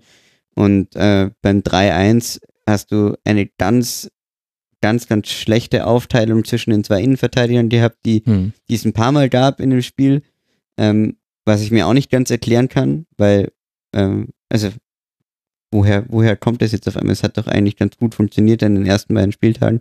Ähm, aber äh, ja, das sind so, das sind so Themen, die ich mir einfach, die halt dann einfach noch fehlen. Also das ist einfach, das äh, finde ich äh, aus, aus Spitzenkandidatensicht ist schon eher peinlich, wenn du dich dann, äh, wenn du dir in einem Spiel gegen den Absteiger zwei Tore nach Eckbälle findest. Also das, äh, das geht, geht einfach nicht. Gut, ich meine, sie waren immerhin äh, schön herausgespielt. Das eine mit einer Variante, ja. das andere war dann so eine Flachpasskombination, nachdem die Ecke eigentlich schon verteidigt war. Und der dritte Gegentreffer, der dazwischen lag, also das war dann das 2 zu 1, war so ein individueller Fehler von Akanji, der einen langen Ball nicht ordentlich genau. annimmt. Und dann äh, kommt Anderson zur Schusschance, der wird noch abgewehrt. Und dann macht Bülter das aber auch wirklich sehr gut, dass er ihn platziert, genau dahin, wo Birki nicht mehr kommt. Und so verliert jetzt der BVB. Stefan, welche Rolle hat denn zum Beispiel gefehlt, dass jemand wie Witzel nicht mitspielen konnte, weil er sich verletzt hat und dann auch Delaney sehr früh schon runter musste, nämlich dann zur zweiten Halbzeit. Und ich würde sagen, heimlich ausgewechselt war er schon in der 33. als nämlich diese Kopfverletzung äh, passiert ist. Und ab dann oh, hat er nicht mehr so einen Effekt. Ja. ja. Ich glaube eigentlich gar nicht so einen großen Einfluss auf, auf den, vor allen Dingen auf den Verlauf des Spiels. Ich, mhm. Ganz im Gegenteil, ich hatte sogar das Gefühl, dass es für das, was die Aufgabenstellung dann nachher für Dortmund war, ähm, dass da Huta sogar eine Spur besser gepasst hat als, ähm, als Delaney. Also es hört sich jetzt erstmal komisch an, weil die natürlich äh, das Spiel verloren haben. Aber so auf der Position dann ähm, den Spieler quasi tauschen zu müssen, erzwungenermaßen, hm. Fand ich jetzt aus Dortmunder Sicht erstmal mir gedacht, okay, das passt jetzt eigentlich. Hätte ich vielleicht so sogar, wenn es jetzt nicht keine Verletzung gegeben hätte, hätte ich vielleicht auch so reagiert als Trainer. Ähm, aber hat trotzdem mal wieder, also ihr habt ja gerade schon angesprochen, dass sie äh, die Probleme der letzten Saison so ein bisschen drüber schleifen oder äh, Dortmund jetzt ein bisschen drüber mit rübergenommen hat in die neue Spielzeit auch das war halt ein Problem oder ist ein Problem gewesen letztes Jahr, dass sie gegen Gegner, die doch sehr tief stehen, dann auch nicht immer, auch nicht immer ähm, die Lösung haben. Ja. Und so war es. Also ich finde im Ansatz war ja schon fast alles da. Aber dann, wenn es dann wirklich ans Eingemachte ging, an Torschuss oder nochmal einmal rüberlegen oder den besser postierten ähm, mitnehmen. Ich, es gab eine Szene von Al Alcázar, da läuft er quasi alleine aufs Tor zu und dann kommt von links ein Verteidiger, den er eigentlich schon, der eigentlich schon weg war. Ja. Dann läuft er auf den Verteidiger zu und da denkst du so, und jetzt spiel halt den Pass fünf Meter zum irgendeinem mitgelaufenen Mitspieler, ich weiß nicht mehr, wer es war. Und dann äh, verstolpert er den Ball. Also so eine völlige Gaga-Szene, die so total passend war für dieses Spiel von Dortmund, ähm, wo vieles eigentlich ganz okay war. Und du da dann immer gedacht hast, so und jetzt, zack, jetzt kommt der letzte, der letzte Impuls oder der Punch und dann scheppert's gleich, aber es ist halt bis auf einmal halt nie passiert. Hm. Und das war eigentlich, fand ich, klar, danach war viel die Rede von Wille und Mentalität und solche Sachen. Das mag durchaus stimmen, aber am Schluss hat es an handwerklichen Sachen gelegen, meines Erachtens. Und das waren so ein Querpass von Brand, einfach am Fünfer entlang, der dann einfach nicht passt, gleich nach ein paar Minuten, solche Sachen. Mhm. Wo du denkst, das war jetzt eigentlich von dem ganzen Angriff so die einfachste Übung und die funktioniert nicht. Ja, das ist mir auch aufgefallen. Also Julian Brandt eh so ein bisschen so sinnbildlich äh, gegen den 1. FC Köln. Am zweiten Spieltag war er noch derjenige, der Dortmund quasi im Alleingang, so fühlt es sich an, in dieses Spiel reingebracht hat, weil Köln keinen Zugriff auf ihn hatte. Und in der Partie jetzt, wo er jetzt dann auch wegen des Hazard-Ausfalls von Anfang an äh, gespielt hat, war er überhaupt äh, kein Faktor. Insgesamt nur zwei Schüsse aufs Tor vom BVB insgesamt auch ähm, gar nicht so arg viel mehr herausgespielt und eben genau diese Präzision im letzten Drittel war sehr ausbaufähig und da gab es ganz viele Situationen, wo ich auch das Gefühl hatte, die Struktur hat gefehlt. Also das wäre das, also klar, man kann über Dinge wie Wille und Einsatz kann man sprechen, wenn man sich anguckt, wie nämlich Union Berlin gespielt hat. Die sind einfach irre viel gelaufen, hatten 704. Sieben Kilometer, sieben Kilometer mehr. Genau, sieben Kilometer mehr, sind 704 intensive Läufe gegangen. Das sind fast 100 mehr als der BVB. Also die haben unglaublich viele Lücken zugelaufen. Das ist natürlich eine Qualität von Union, die auch dann zu Recht zu diesem Dreier geführt hat. Auf der anderen Seite ist es jetzt aber nicht so, dass nur weil der Gegner so viel mehr läuft, du ein Spiel verlieren musst, sondern du kannst auch genau das für dich nutzen. Du kannst ein Spiel, du kannst ein Spiel länger und länger für den Gegner machen. Und der guckt zur Uhr und plötzlich ist es, sind es nur noch 15 Minuten und der hat das Gefühl, ey, es müsste doch eigentlich schon die 90. Minute sein, weil die, weil die, weil sie eben diesen Aufwand fahren müssen, ähm, Aufwand fahren müssen. Aber der BVB hat irgendwann seine Struktur verloren. In der ersten Halbzeit hat man noch Angriffe gesehen, die waren typisch BVB. Und auch dieses 1 zu 1, was ja sehr schnell nach dem 0 zu 1 fiel, das war ein klassischer BVB-Spielzug, so wie man ihn schon tausendfach äh, gesehen hat. Hummels schlägt einen Außenrisspass auf Alcázar, Reus verlängert den Abpraller auf Sancho und der flankt dann flach auf Alcázar, der bis dahin vorgelaufen ist und ins leere Tor grätscht. Fast schon klischeehaft. Ja, wirklich. Das, das, war, das war ein Dortmund-Klischee, ein, ein gelebtes. Aber in der zweiten Halbzeit hast du diese, diese Abläufe überhaupt nicht mehr gesehen. Und da hat es mich dann auch gewundert, also dass, dass so Abläufe nicht immer da sind, früh in der Saison, okay, das, das ist so und da hat dann sicher auch Union eine Rolle gespielt, eine Art und Weise, wie sie verteidigt haben. Aber dass dann die Impulse von der Bank überhaupt nicht funktioniert haben und dass da dann zum Beispiel auch, ohne dass ich mich jetzt nur an Mario Götze aufhängen will, aber dass da der Name Götze nicht mit dabei war, das hat mich dann schon gewundert. Also Guerrero für Weigel zu bringen, okay, du löst im Prinzip defensiv was auf und verlegst den Fokus noch weiter nach vorne. Dann Brun Larsen für Julian Brandt zu bringen, also ich will jetzt nicht sagen, deswegen hat der BVB ist ja völliger Quatsch. Das sind alles nur kleine Details im Spiel. Aber mich hat schon gewundert, dass Götze, der eben schon die Fähigkeit hat, sich in einem Raum auch mal mit dem Ball zu behaupten, wenn vier Spieler um ihn außen stehen. Und das war in der Phase immer so, weil Union da einfach sehr tief stand, dass er da keine Rolle gespielt hat und dass ich auch den Eindruck hatte, es gab dann quasi keine Lösungsansätze dieser Phase. Das hat mich gewundert. Ich fand sie auch wieder wahnsinnig ungeduldig, um das noch kurz einzuwerfen. Und das hat auch äh, Lucien Favre nach dem Spiel gesagt dass sie gegen tiefstehende Gegner wie Union halt geduldiger spielen müssen. Wie du gerade gesagt hast, lass den Gegner halt spüren, dass er mehr läuft. Und ähm, das war überhaupt nicht der Fall. Und, äh, Keine ja. Verlagerung mehr. Am ja, Anfang des Spiels genau. hat man noch Verlagerung gesehen und das ist dann äh, schwierig für den Gegner, weil du kommst äh, dreimal, hast du rechtzeitig äh, verschoben in der Kette und einmal hat einer nicht mitgezogen ja. und dann kannst du da reinspielen als Gegner. Aber Stefan wollte, glaube ich, noch was sagen. Ich, ja, ich wollte nur zu, zu Götze noch ganz kurz sagen, dass das erste, also nach dem dritten Wechsel ist, oder nach dem Brun-Larsen-Wechsel war das, glaube ich, der erste Gedanke, den ich hatte, ist, also wenn der Götze jetzt nicht in so einem Spiel gegen so eine Mannschaft, wo ich auf, wo ich hinterherrennen muss und äh, Tore aufholen muss, wenn er jetzt nicht eingesetzt wird, gegen wen wird er denn dann noch eingesetzt? Also es ist ziemlich, ein, ein ziemlich harter Gedanke, aber also für mich war der Götze-Wechsel, war für mich, der stand für mich fest spätestens nach dem dritten Gegentor war klar, der kommt in diesem Spiel noch zum Einsatz, weil meines Erachtens hätte er genau das mitgebracht, was der Mannschaft da gefehlt hat. Ja. in diesem Spiel. Auch mal nochmal eine halbe Sekunde nochmal kurz verzögern, wenn er schon in einer guten Position ist und nicht sofort was Überhastetes machen oder abschließen oder sowas und dann wieder irgendeinen anschießen. Nein, nochmal ganz kurz warten, einen kleinen Schlenker machen und dann nochmal, und wenn es nur ein 2-Meter-Pass ist irgendwo zwischen zwei Abwehrbeinchen durch. So, solche Sachen, die haben total gefehlt. Mhm. Und das, also äh, besseren Spieler als Götze kannst du ja dafür gar nicht auf der Bank sitzen haben. Okay, dann war ich nicht der also Einzige, also es, der sich da gewundert hat. Es gibt, ja, es gibt, es gibt wahrscheinlich 100 Gründe dafür, dass er nicht eingewechselt wurde, die der Trainer halt weiß. Aber so als, als Außenstehender, wenn man sich das Spiel so angeguckt hat, ich habe wirklich minütlich, minütlich drauf gewartet, dass der jetzt eingewechselt wird. Und dann sitzt er da 90 Minuten auf der Bank.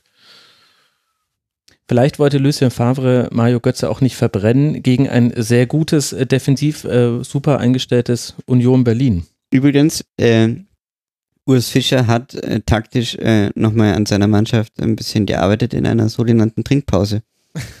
ähm, ich glaube, dieses, wir werden eine, wir werden bald in der Bundesliga eine äh, Timeout-Diskussion haben, weil ich, ich finde das so faszinierend, dass eigentlich, es fehlt diesem Sport leider komplett, dass man nach 20 Minuten mal kurz sein kann, äh, Minute ähm, oder halbe Minute, äh, zwei, drei Worte an die Mannschaft richten, zwei, drei Positionen verändern also, äh, aber was hat er denn gemacht, dass Union Berlin dieses Spiel nicht nur gewonnen hat, sondern ja auch so gewonnen hat, dass man sagen kann, sehr verdient? Das weiß ich nicht. Ich bin nicht der Ruß. Also, nein, äh, ehrlich gesagt, ähm, habe ich jetzt auch nicht genau, kann ich jetzt nicht genau analysieren, was sie dann anders gemacht haben.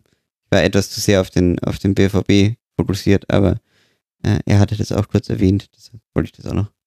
Also ich hatte das Gefühl, dass Union Berlin, also dass die einen guten Plan hatten, der viel erstmal auf einem sehr hohen Laufaufwand beruht hat. Das ist jetzt auch nicht so arg überraschend. Das hat man gut ausgeführt.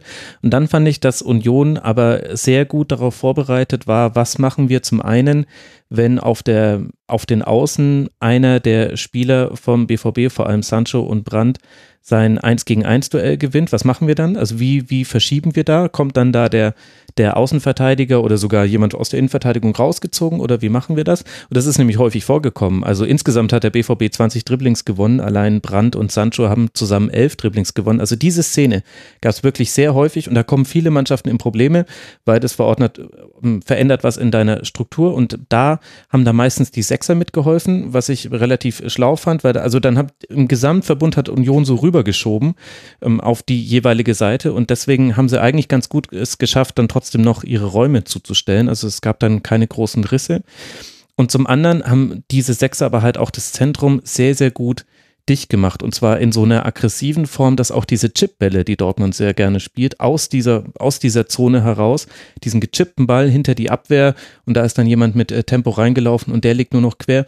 Das hast du im ganzen Spiel, ich glaube, kein einziges Mal gesehen. Und das lag nicht nur daran, weil man eben da postiert war, sondern weil die Unionsspieler da auch immer sehr aggressiv draufgegangen sind. Also Dortmund hatte nicht die Zeit. Sie haben ihnen wirklich die Zeit geraumt in den, geraubt in den entscheidenden Zonen des Spiels, um diese Bälle zu spielen. Und da habe ich ehrlich gesagt, also auch wenn du vorhin gesagt hast, Steffen Witzel, Stefan Witzel war vielleicht gar nicht so der große Faktor, da hat mir Witzel ein bisschen gefehlt, weil der hat einfach noch so ein Mühe mehr an Pressing-Resistenz als viele andere Dortmunder Spieler und der hätte sich da aus der einen oder anderen Szene gegen Andrich oder Schmiedebach dann rausgedreht in der zweiten Halbzeit. Das zeigt ja auch, dass der große Kader nicht die, nicht die äh, Allheil, dass nicht das Allheilmittel ist für die Dortmunder Probleme, weil es wurde ja schon sehr viel auf den Kader reduziert, ähm, was denn letztes Jahr alles gefehlt hat, äh, gerade in der Vorbereitung. Und ähm, ich würde trotzdem behaupten, dass du halt, ja, wenn gewisse, wenn gewisse Säulen ausfallen, wie Reus, wie Witzel, ähm, wie vielleicht auch schon Hummels, das kann ich noch ein bisschen zu schwer einschätzen, ähm, ich glaube, dass dann schon, dass, dass dann auch der, der Breite, die Breite nicht, nicht, das kann sie nicht auffallen und das wird beim BVB natürlich auch einfach wieder eine wichtige Rolle spielen. Aber ich glaube, dass Witzel ja nicht lange ausfallen wird, oder? Nee, Spiel. sieht jetzt gerade nicht so ja. lange aus. Aber es ist interessant, weil ich wollte eigentlich über Union sprechen. Wir kommen immer wieder auf, auf Achso, Entschuldigung. Dortmund, ja, Dortmund, aber, äh, zurück.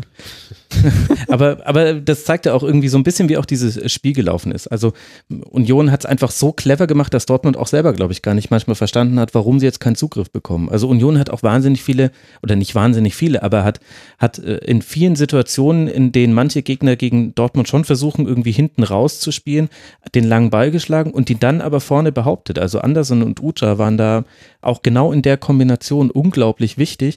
Und Dortmund hat, glaube ich, manchmal gar nicht verstanden, dass jetzt schon wieder drei Spieler von ihnen oder vier, manchmal sogar fünf Spieler quasi hinter dem Ball hätten kommen müssen. So schnell war der weg und dann hat aber Union nachgeschoben. Also war, war glaube ich, auch ein sehr guter Matchplan, der halt dann auch perfekt funktioniert hat von Berlin.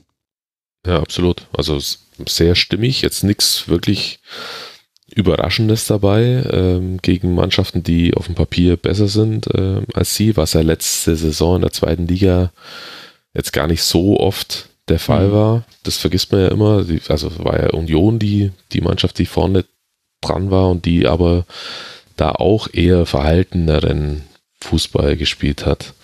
Ähm, aber also kann schon sehen, dass sie mit ihren, mit dem, was sie halt gut können, können sie selbst so einer Mannschaft wie Dortmund jetzt äh, einigermaßen auf Augenhöhe begegnet und dann hatten sie natürlich auch ein bisschen, also es ist halt auch ganz gut gelaufen, sage ich jetzt mal, für, für Union äh, ja, Berlin. So sagen, ja. Das klassische äh, Matchglück. Wie gesagt, Gegner erwischt, der an dem Tag jetzt nicht gerade auf der Höhe seines Schaffens war und dann passiert sowas. Ich bleib, würde trotzdem dabei bleiben, dass sie von ähm, zehn Spielen gegen Dortmund acht verlieren. Aber jetzt haben sie halt das eine oder vielleicht die anderthalb Spiele, die da noch übrig bleiben. Die hat, das haben sie jetzt halt am Samstag dann erwischt. Und wie der scharfsinnige Analytiker äh, des Fußballs natürlich erkennen würde, hat auch das Publikum eine Rolle gespielt. Also ich glaube schon, dass ähm, mhm. diese, diese, das ist schon, das spielt Union schon wahnsinnig gut aus, diesen, diesen Heimvorteil. Und da bin ich echt gespannt, ob sie das die die Saison so durchhalten können, weil ich war, ich habe mir schon kurz Sorgen gemacht, als sie da ähm, das erste Spiel doch so klar den Leipzig verloren haben. Ja.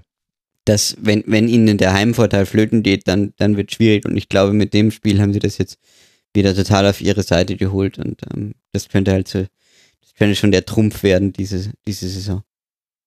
Definitiv ist jetzt Union Berlin in der Liga angekommen, in der ersten Liga. Erster Sieg. Es geht jetzt dann weiter nach der Länderspielpause zu Hause gegen Werder Bremen und Dortmund, wie vorhin schon angesprochen, empfängt erst nach, nacheinander zu Hause Leverkusen und dann Barcelona. Das ist jetzt auch nicht die schlechteste Aufeinanderfolge von Spielen.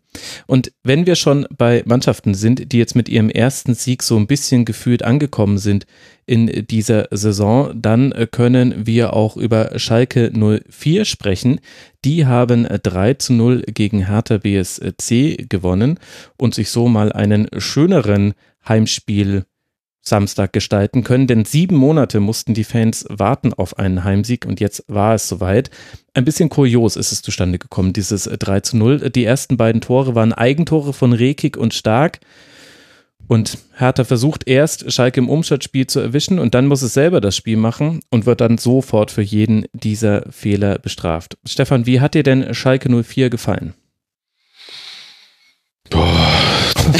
also, so schlimm. Nee, nee. Ja, nein, nein, nein. Genauso hätte ich es formuliert.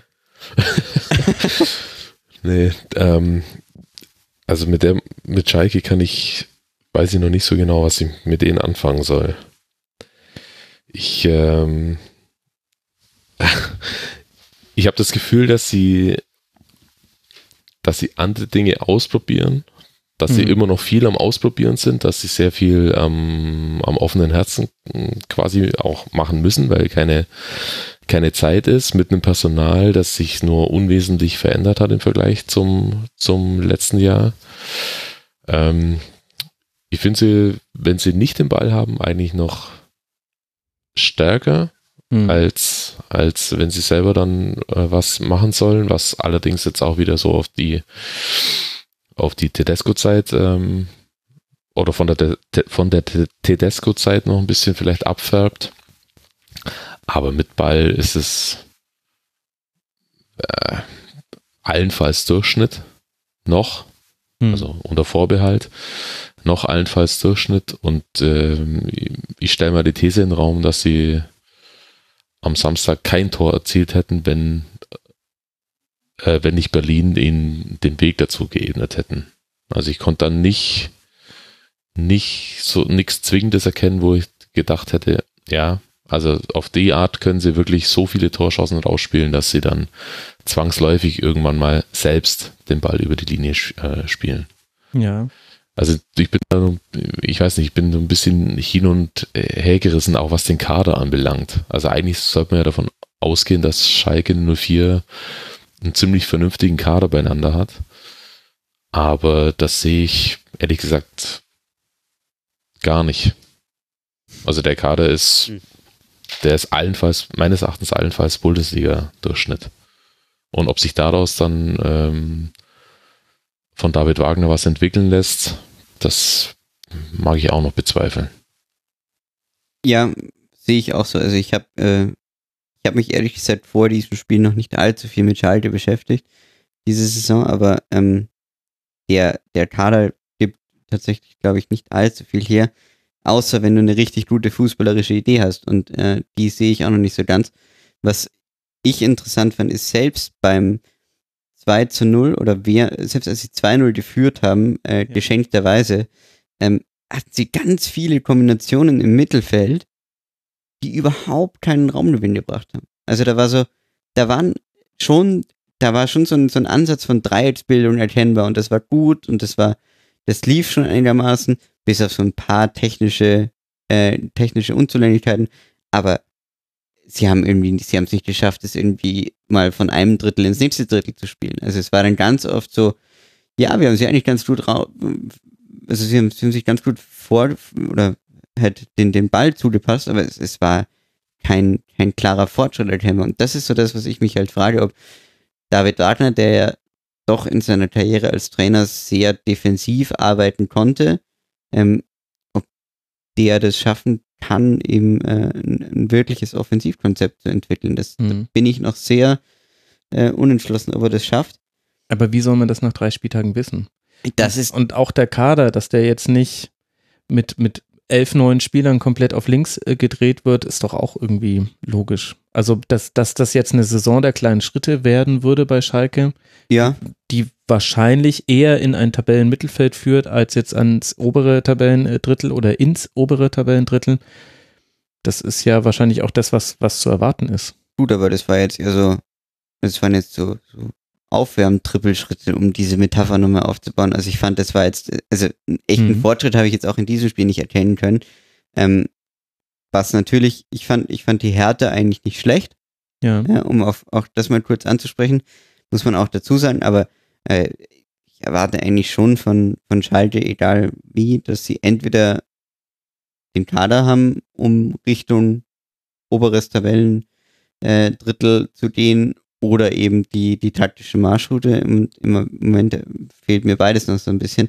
Was ich dir aber zugestehen würde, ist, dass, ähm, das hat man auch, glaube ich, an David Wagners Aussagen nach dem Spiel gemerkt, der, der total, ich meine, ja, das Publikum war da, aber es war natürlich auch vollkommen erkennbar, dass die, dass die, äh, wie viel sind es, 50.000, ähm, jetzt seit, glaube ich, Januar auf einen Heimsieg gewartet haben. Natürlich gehen die dann ab und er hat es aber schon sehr beschwört, auch ich glaube, ähm, er versucht gerade einfach wieder so eine äh, Aufbruchsstimmung zu kreieren. Ich weiß aber noch nicht, ob da ein Spiel mit zwei Eigentoren und einem Wunderschuss eines Außenverteidigers ähm, jetzt, also ja, die, klar, die, hey, let's go. Jetzt, nein, jetzt nein, wir, äh, wir, wir, müssen jetzt hier nicht also zum Aufbruch, Aufbruch blasen für die komplette Saison, aber mich wundert schon ein bisschen, wie kritisch ihr das beide seht, weil ich finde, dass Schalke, um erstmal die positiven Dinge zu nennen und das dann kurz wieder aufzufangen, man konnte, finde ich, schon beide Pläne, die Schalke hat, schon ganz gut erkennen. Und der, der eine Plan war eben, wir haben den Ball, wir bauen aus einer Dreierreihe auf, da lässt sich mal Mascarell fallen, aber auch nicht sklavisch immer zwischen die Innenverteidiger, sondern spielt auch mal die linke Position. Fand ich ganz interessant, weil das machen so flexibel eigentlich gar nicht so viele Bundesligisten. Und dann äh, versucht man über die Flügel zu eröffnen, weil da ist meistens dann auch der Raum. Und dann, und das hat halt bei Caligiuri noch besser geklappt als bei, bei Rahman und bei Ochipka, dann rücken die Außenspieler ein und gehen eben in den Halbraum. Und da, damit hatte Hertha riesige Probleme. Also dieser Pass von Kenny auf Caligiuri, das gab es drei oder vier Mal, dass Caligiuri dann mit Tempo in den Halbraum kann, in den Strafraum reingegangen ist und dann war es immer, immer gefährlich für Hertha und die sind unter anderem, weil sie halt auch mit einer Viererkette gespielt haben, dann fehlt dir so ein bisschen, sind die Abstände größer, wo dann auch jemand reinrücken kann. Das hat ganz gut geklappt. Und, und der Plan B war dann ab der, ab der Führung im 4-4-2 auf den Gegner warten oder 4-4-1-1, ist ja wurscht. Also Harit und Burgstaller haben da meistens synchron angelaufen. Und dann schaltest du schnell um. Und das hat ja auch wunderbar funktioniert. Also gerade die Vorlage zum 2 zu 0 war das dann der 48. wo Harid den Ball mit der Hacke auf ähm, McKenny legt und der dann den, den Sprint anzieht. Das hat ja wunderbar funktioniert. Und ich finde, das ist bei allem, was man eben sehen kann, wie schrecklich einfach der Fußball von Schalke in der letzten Saison war, so ehrlich muss man einfach sein, da hat halt gar nichts funktioniert, finde ich, dass man da schon Struktur gesehen hat. Und das Aber dazu ist, dass bei all dem, was da gut funktioniert hat, also gerade auch Mascarell, McKenny und Harit, das war eine interessante Dreierreihe und Mascarell hat mich sehr positiv auch in spielerischer Hinsicht in der Spielauslösung auch überrascht. Aber bei allem, was gut war, ist es auch so, dass Schalke immer noch zu erwischen ist im Aufbauspiel. Also Hertha hatte allein in der ersten Halbzeit drei Diagonalbälle immer auf Luke Bacchio und immer hat er den Ball nicht sauber verarbeitet oder einmal hat, war sein Abschluss nicht gut genug und deswegen ist äh, da Hertha nicht in Führung gegangen. Und das hätte natürlich dem Spiel eine andere Wendung geben können und zeigt eben quasi, zeigt so ein bisschen den Entwicklungsstand sowohl von Schalke 04 als auch von Hertha BSC. Du konntest Schalke auch in diesem geordneten Dreieraufbau immer noch über Diagonalbälle auf den Außen erwischen und da hätte Hertha auch in Führung gehen können, wenn man das besser gemacht hätte. Aber an dem Tag war halt Hertha auch nicht gut genug. Das gehört halt zu dieser Partie dazu. Ja. Ja, aber um deine, um deine, um deinem, äh, einem deiner Pluspunkte für Schalke nochmal ganz kurz zu, zu widersprechen. Das funktioniert, es hat dann insofern funktioniert, weil sie, weil die Mannschaft ja in Führung war. Mhm. Und äh, ich komme jetzt nochmal zu diesem, zu diesem Leipzig-Gleichnis von ganz vom Anfang der Sendung. Ja. Ähm, ich finde, die Mannschaft, jede Mannschaft sollte in der Lage oder ja, irgendwann in der Lage sein, gegen eine andere Mannschaft, egal wie die verteidigt, verschiedene Lösungsmöglichkeiten zu haben, um die auseinanderzuspielen. Aber hatten sie das, das, nicht sogar auch gegen die Bayern? Also das, das da, hast jetzt im Hertha-Spiel halt auch weniger sehen können, weil da mussten sie auch nicht. Und es war halt auch äh, sehr, sehr heiß. Aber zum Beispiel gegen die Bayern, klar, das war am Ende 0 zu 3, Lewandowski in der Form seines Lebens aktuell. Aber da haben sie es doch geschafft. Also diese Handspielsituation, die es da zuhauf im äh, Strafraum gab, die waren ja auch alle rausgespielt. Also sogar der Freistoß, äh, das war ja auch, weil, jetzt weiß ich gerade gar nicht, ich glaube, Harit ist da ins Dribbling gegangen und Hernandez hat ihn dann gefault und so gab es dann diesen Freistoß, den Perisic mit der, mit der Hand klärt und es gibt aber keinen Strafstoß. Und ich fand, dass das Schalke doch da schon auch schon auch gegen einen Gegner, der eben schon in Führung war und wo Schalke kommen musste, doch eigentlich ganz okay gemacht hat. Das stimmt, das stimmt, ja.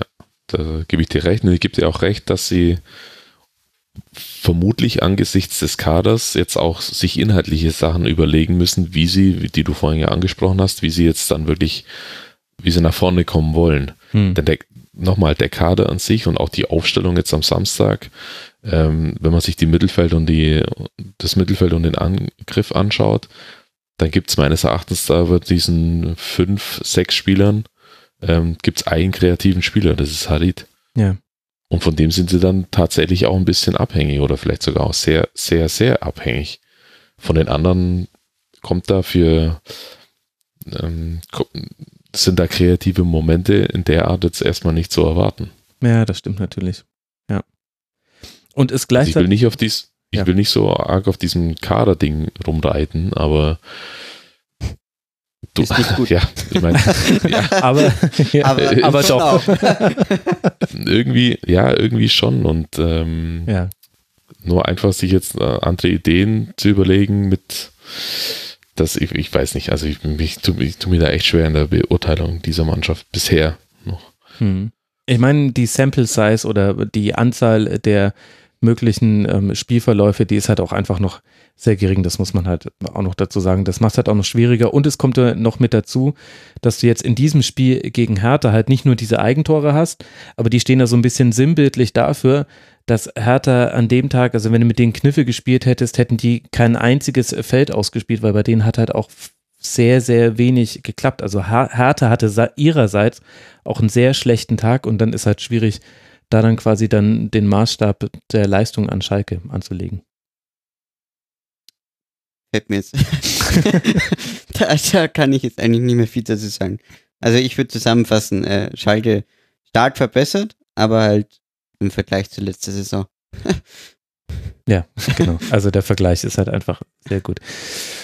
Okay, um noch äh, kurz ein Wort äh, zu Hertha zu sagen, also die Präzision beim Umschalten habe ich schon angesprochen. Ansonsten, was, was glaube ich Sorge machen könnte, war in der zweiten Halbzeit, dass da vor allem die Abstände zum Teil haarsträubend schlecht waren und das ist was, was eigentlich zu dem Zeitpunkt in der Saison schon da sein sollte. Also sowohl Plattenhardt zu Rekik war manchmal viel zu weit vorne und Rekik hat dann einmal sogar so ein bisschen mit der Hand angedeutet, ey, komm mal bitte her, ich habe gerade keine Anspielstation außer dich, weil die stellen uns ja in der Mitte zu, so wie das ganze Spiel über. Und Klünter mit Lücke Bacchio, da war es dann so, dass Klünter irgendwann nicht mehr äh, aus welchen Gründen auch immer nicht mehr nachgeschoben hat und Lücke Bacchio dann immer in 1 gegen 2 Situationen war und das ist dann auch schwierig. Darida stand ein bisschen verloren rum, der, also wenn ich Darida gesehen habe, dann hatte ich immer Hello Darkness, My Old Friend von Simon Garfunkel so ein bisschen im Ohr, weil der stand so traurig in einem zugestellten Raum neben Mascarell und dachte immer so, gib mir den Ball, ach nee, vielleicht lieber nicht, dann tut's wieder weh und heute gelingt mir eh nichts und, und weiß nicht. Jetzt mal eine These von meiner Seite. Vielleicht ist wieder die Ibisevic auch irgendwann über seinen Zenit hinaus.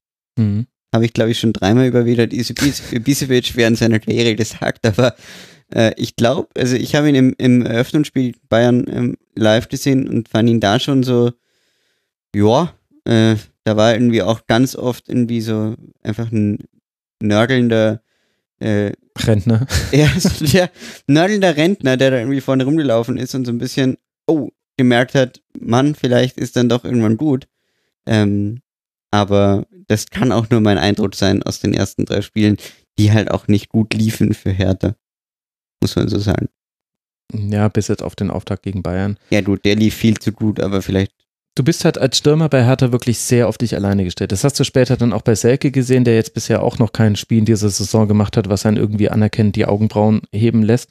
Ähm, du, du stehst alleine bei zwei Innenverteidigern, musst die bespielen, musst dich manchmal fallen lassen, um überhaupt anspielbar zu sein und hast eben in der Regel drei Torschüsse pro Spiel und da sollte halt dann einer von sitzen, weil arg viel mehr wirst du nicht bekommen das, also das, das Offensivspiel bei Härte, das ist echt noch eine Herausforderung. Und das wurde so um ein kleines Mühe besser, als De Rochon dann reinkam in der, in der zweiten Halbzeit. Aber insgesamt war es trotzdem immer noch so, dass, dass Schalke eben nicht mal zur Höchstform auflaufen musste, um da eben die Null zu halten. Und ja, das rundet ja dann vielleicht auch unsere ganze Diskussion auch zur Schwierigkeit der Bewertung der Leistung von Schalke so ein bisschen ab gucken wir einfach, wie es weitergeht. Für Schalke geht es jetzt dann nach Paderborn. Das könnte lustig werden und Hertha BSC reist nach Mainz 05. Das war vorhin schon das angesprochene Kellerduell. Wir haben sowohl Platz 1 gegen 2 am nächsten Bundesligaspieltag als auch Platz 17 gegen Platz 18. Solche Geschichten schreibt ausschließlich der Fußball. Das wird wieder Sky-Trailer geben. Mann, Mann, Mann, da können wir uns drauf freuen. Oh oh. Jetzt äh, wird es äh, Zeit, noch über eine weitere Mannschaft äh, zu sprechen, die ihren ersten Sieg feiern konnte. Und wir kommen damit dann auch zum Schwerpunkt dieser Sendung, nämlich zu Werder Bremen das mit Mut nach vorne spielt und mit Lücken nach hinten. Also so ein bisschen so wie immer. Auch deshalb habe ich das äh, Florian Kofeld Zitat, das noch aus der Saisonbilanz zur letzten Saison stammt, im Intro in diese Sendung mit reingenommen. Selbst eine 2 zu 1 Führung und eine Überzahl ab der 34. Minute entscheiden das Spiel noch nicht für Werder. Am Ende muss Osako noch ein zweites Tor machen um dann eben auf den Ausgleich von Vargas zu reagieren. Und so kommt es dann zum 3 zu 2 für Werder und die sind jetzt eben auch in der Saison angekommen. Und bevor wir gleich länger über die sprechen, wollen wir aber über die Mannschaft sprechen, die immer noch auf den Bus wartet, der sie zu dieser Saison bringt, nämlich den FC Augsburg. Oh, der hat weh. Stefan, du warst ja im Stadion. Wie hat dir denn der FCA gefallen? Äh, erstaunlich gut, muss ich sagen. Hätte ich äh, so nicht erwartet. Also die Ausrichtung hätte ich so nicht erwartet und dass sie das dann auch so umsetzen können, hätte ich auch nicht erwartet. Natürlich war es nach der ähm, für mich absolut zweifelhaften gelb-roten Karte mhm. ein völlig anderes Spiel und auch so um, wie abger abgerissen bei Augsburg. Aber dass sie, dass sie nach den doch schwierigen Spielen gegen Union letzte Woche im Heimspiel und äh, im ersten Spiel in Dortmund, wo sie ja quasi nur verteidigt haben, tief verteidigt haben, dass sie dann jetzt in Bremen vorrücken bis zur Mittellinie mhm. und nach vorne verteidigen wollen, echt auf hoch anlaufen wollen und mutig sind, hätte ich in der Art äh, nicht erwartet. Und es wurde ja auch dann nach fünf Minuten zum ersten Mal dann tatsächlich auch bestraft mit dem ersten tiefen Ball. Äh, eine 1 gegen 2 Situation an der Mittellinie. Also völlig gaga eigentlich für Bundesliga. Ja. Beim, äh, egal ob auswärts oder zu Hause, sowas passiert halt einfach nicht. It smelled a little bit like Zorniger, fand ich in der Sekunde.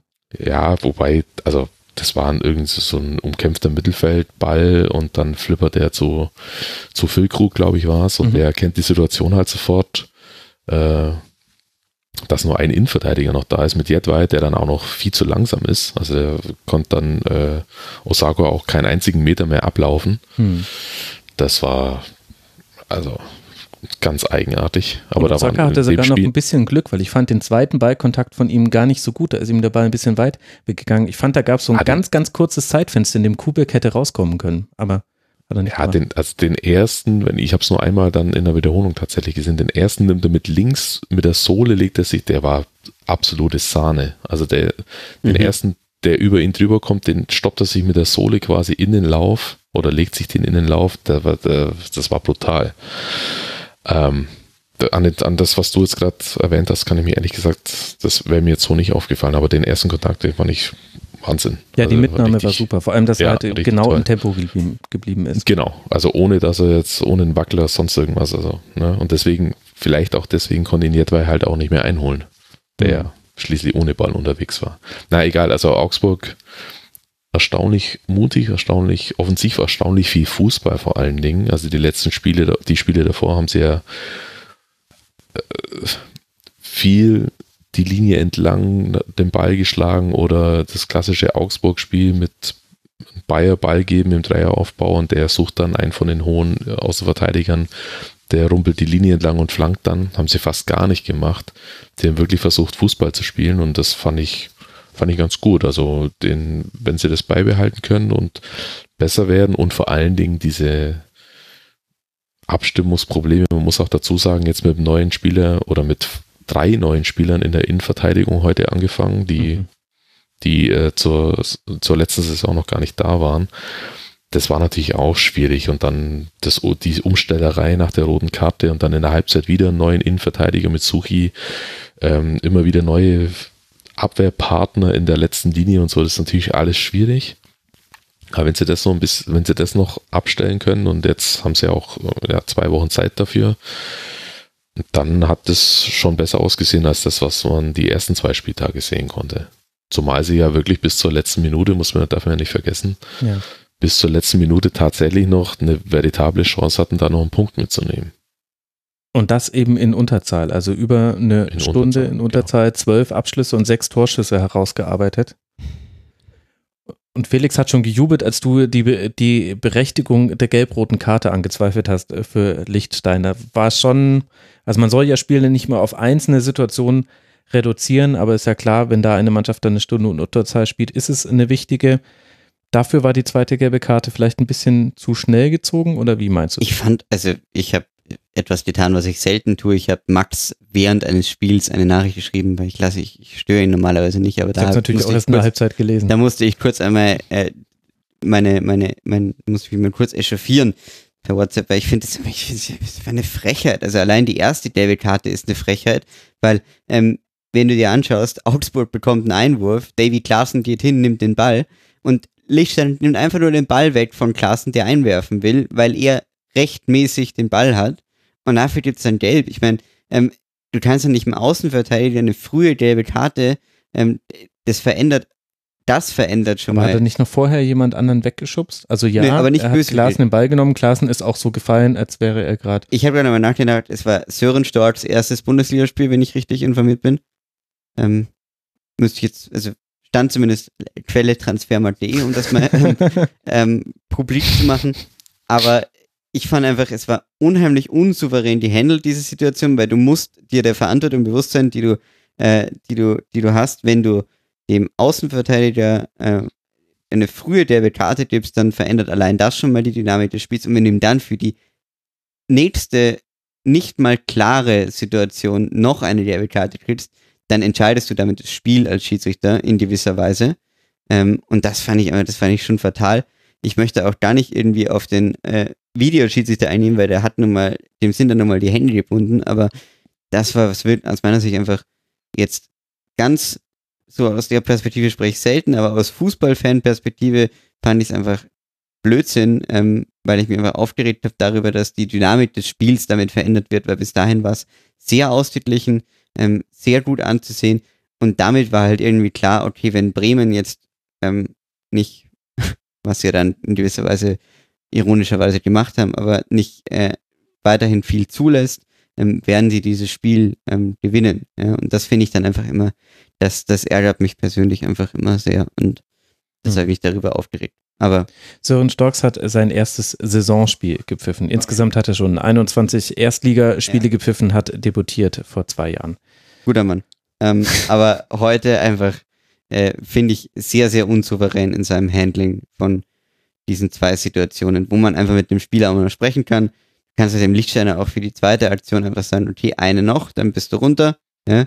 Ähm, und dann kann, dann kann Schmidt immer noch reagieren, kann, kann in der Halbzeit wechseln oder was auch immer. Aber in der Form fand ich es einfach schon sehr, sehr hart. Vor allem, weil Stefan Lichtsteiner, und das wollte ich nochmal kurz betonen, eigentlich wieder ein sehr, sehr gutes Spiel gemacht hat und definitiv ein äh, Stabilisator in dieser Augsburger Defensive ist. So wie ich ihn sehe in seinen ersten zwei Einsätzen. Hm. Und das, ja, wie, wie Stefan gerade schon richtig gesagt hat, diese Rochiererei in der äh, Augsburger Defensive, die sich einfach noch nicht ganz gefunden hat, personell, glaube ich, da gibt es noch nicht wirklich die, diese Viererkette.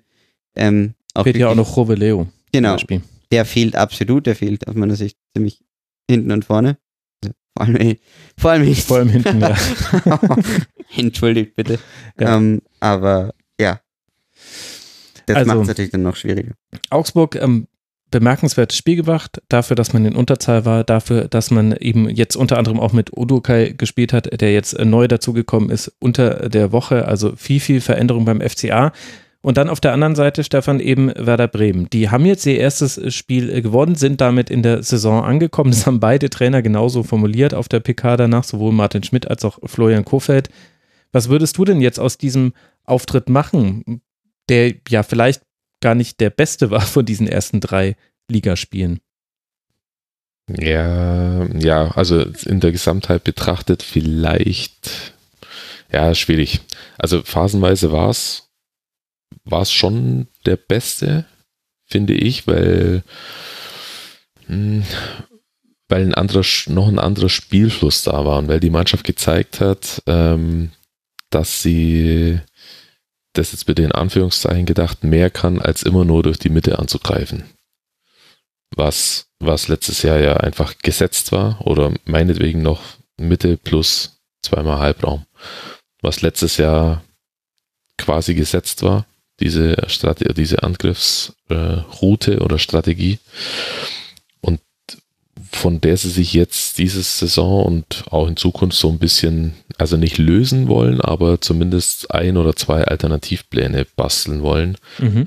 um einfach den Gegner permanent in, über alle Wege zum Tor vor Aufgaben zu stellen. Das konnte man heute dann gerade in der deutlich schwächeren zweiten Halbzeit, erste Halbzeit fand ich gut von Werder. Mhm.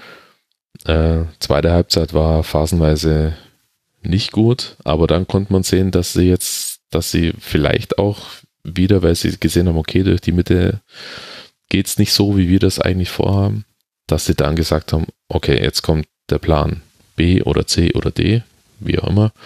Jetzt wird über die Flügel Druck gemacht und jetzt wird, Achtung, geflankt. Ja. Und genau das ist ja, 26.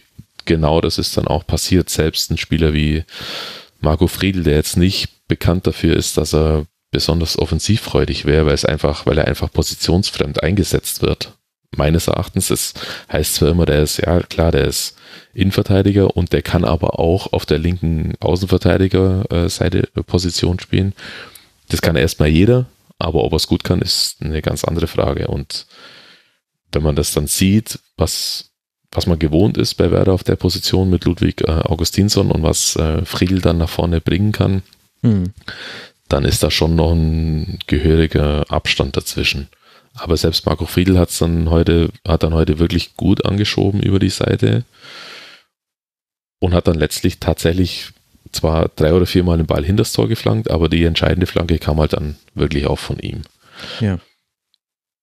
Also auf Osako zum 3 zu 2 war das. Auf dann. Osako zum, zum 3 zu 2, genau. Äh, auch ein, ein anderes Stilmittel, ein Werder untypisches äh, Stilmittel, das jetzt meines Erachtens aber auch öfter mal dann ähm, zur Anwendung kommen wird, gerade solange noch die Personalsituation ja noch so angespannt ist. Also muss man sich ja auch mal vor Augen führen. Die hatten heute äh, noch drei gestandene Bundesligaspieler auf der Bank hocken. Mhm. Es war quasi klar, wer eingewechselt wird, vor dem Spiel schon, wenn gewechselt wird. Alles andere wäre ein totale Notwechsel gewesen und äh, man darf ja mittlerweile 20 Leute auf den Spielberichtsbogen schreiben und Werder hat es heute äh, zu 17 gebracht, also sogar noch weniger als äh, bei den normalen 18er-Kadern, die man gewohnt war jahrelang. Mhm. Das zeigt, glaube ich, das Ausmaß an äh, Verletzungssorgen momentan schon äh, sehr deutlich und insofern muss man dann gucken, wie sie dann die Tore auch rausgespielt haben heute und zwei, drei oder vier, fünf andere Situationen, ähm, dann ist das schon sehr planvoller Fußball. Ja. Immer noch. Mit dem Ball. Also in die andere Richtung passieren manchmal immer noch Sachen, wo man denkt, das darf jetzt eigentlich genauso wenig sein wie ein 1 zu 2 Konter nach fünf Minuten für den FC Augsburg. Äh, quasi genau dasselbe Tor hat Werder dann auch äh, kassiert, mhm. 60 oder 70 Sekunden nach, nach Wiederanpfiff. Äh, wo halt keiner da ist. Wo die ein 2-1-Konter spielen und du dir denkst, im Moment, ihr, ihr seid steht 2-1, es ja. ist gerade angepfiffen worden, ihr seid ein Spieler mehr auf dem Platz, könnt das Spiel von vorne weg jetzt runterspielen, irgendwann das dritte Tor machen, Ende aus und dann laufen die da an Konter. Und dann denkst du auch, ja, was ist denn jetzt los? Ja, also die Tordifferenz ist schon wieder typisch Werder. Sechs Tore erzielt, acht äh, kassiert. Also das äh, kennt man ja und das gehört ja auch zur Philosophie dazu. Aber weil du es jetzt schon angesprochen hast, die vielen Ausfälle. Also einmal Jojo, Jojo Eggestein, der gesperrt war, gelb-rot, deswegen nicht spielen konnte, aber dann eben Belkovic, Toprak, Langkamp, Augustinsson, Bark, Frede Möwald, Raschitzer und Bartels. Also letztere ja schon ewig, aber alle verletzt, zum Teil mit Muskelverletzungen. Das sind Toprak, das sind Langkamp, äh, das sind, ähm, das ist Rashica zum Beispiel, zum Teil aber auch so unschöne Dinge wie eben äh, Sachen am Knie, wie eben Augustinsson, Bargfrede und dann eben auch Finn Bartels, der letzte Saison auch schon fast komplett äh, verpasst hat. Wie dramatisch ist denn die Situation bei Werder? Man hat jetzt nochmal nachgelegt, also zum einen hat man Toprak geholt, da, der hat sich jetzt gleich verletzt, zum anderen hat jetzt hier auch Michael Lang gespielt, der vom Borussia Mönchengladbach gekommen ist. Äh, Selassie musste in, in die Innenverteidigung reinrücken, das verändert natürlich auch nochmal ein bisschen was. Aber glaubst du, dass das jetzt ein Thema ist, was äh, Werder jetzt auch noch die nächsten Wochen begleiten wird? Naja, also wie angespannt die Situation ähm, ist, konnte man erstens an der Bank heute sehen. Mhm. Und zweitens äh, an dem Umstand, dass äh, mit, äh, mit Lang jetzt ein Spieler wirklich, also rechtzeitiger konnte er gar nicht mehr zur Mannschaft stoßen als jetzt, äh, zwei Tage vor diesem Spiel. Glaube ich, zweimal mit der Mannschaft trainiert jetzt noch. Mhm. Äh, das Glück, Werder hatte tatsächlich das Glück, dass dieser, also meines Erachtens, dass dieser Spieler aus einer Mannschaft kommt, die, die quasi baugleich zu dem gespielt hat letztes Jahr, wie Werder spielt. Und mit diesem Hacking-Fußball, der war ja, das war wie eine Art Blaupause für, für das Werder-Spiel. Der hat quasi gewusst, was auf ihn zukommt, auf dieser Position, in dieser Mannschaft, wie so ein Ablauf ist und so weiter. Sonst hättest du den ja wahrscheinlich gar nicht spielen lassen können. Hm. Und was, und das wiederum hätte dann äh, natürlich zur Folge gehabt, dass dann Maximilian Eggestein nicht im Mittelfeld spielen kann, sondern tatsächlich rechter Verteidiger spielt. Und das Also, das dann haben wir hast ja du auch Friedel, Positions, gesehen. Friedel positionsfremd, du hast Gebriste Lasse positionsfremd, du hast, hättest Eggestein auf einer anderen Position gehabt. Das sind drei Spieler von vier in der Innenverteidigung. Dann ist Shahin nach 20 Minuten äh, nach dem Zweikampf liegen geblieben, Ja, hat sich Da war's nie gehalten, haben alle schon gedacht, ja, ja, um Himmels Willen, was ist denn jetzt los? Was passiert denn jetzt, wenn der aus, wenn der jetzt auch noch ausfällt? Also so ist es tatsächlich momentan, dass es sehr, sehr, sehr angespannt ist und ich glaube für von den 18 Mannschaften in der Bundesliga kommen zwei Wochen Pause jetzt für Werder am, am gelegensten, weil Mhm. dann vielleicht ein, zwei, drei Spieler ähm, wieder zur Mannschaft zurückstoßen und dann hoffentlich aus Werder Sicht zumindest hoffentlich äh, spielfit sind für das Spiel in, gegen Union in zwei Wochen. hm. Also ist schon sehr angespannt. Und Stand jetzt ist ja, dass zumindest das, die Sache mit Bentaleb sich nicht realisieren lässt, wenn man denn den, den Aussagen der Beteiligten Glauben schenken mag. Ich bin Mhm. ja immer ein bisschen vorsichtig Mhm. äh, bei sowas, ob das nicht jetzt einfach nur das übliche Geplänkel ist auf den letzten Metern. Ähm, ja, also schon, finde ich schon, dass das sehr, dass es sehr schwierig ist. Insofern ist die Art des Fußballs, den sie spielen, schon immer noch bemerkenswert.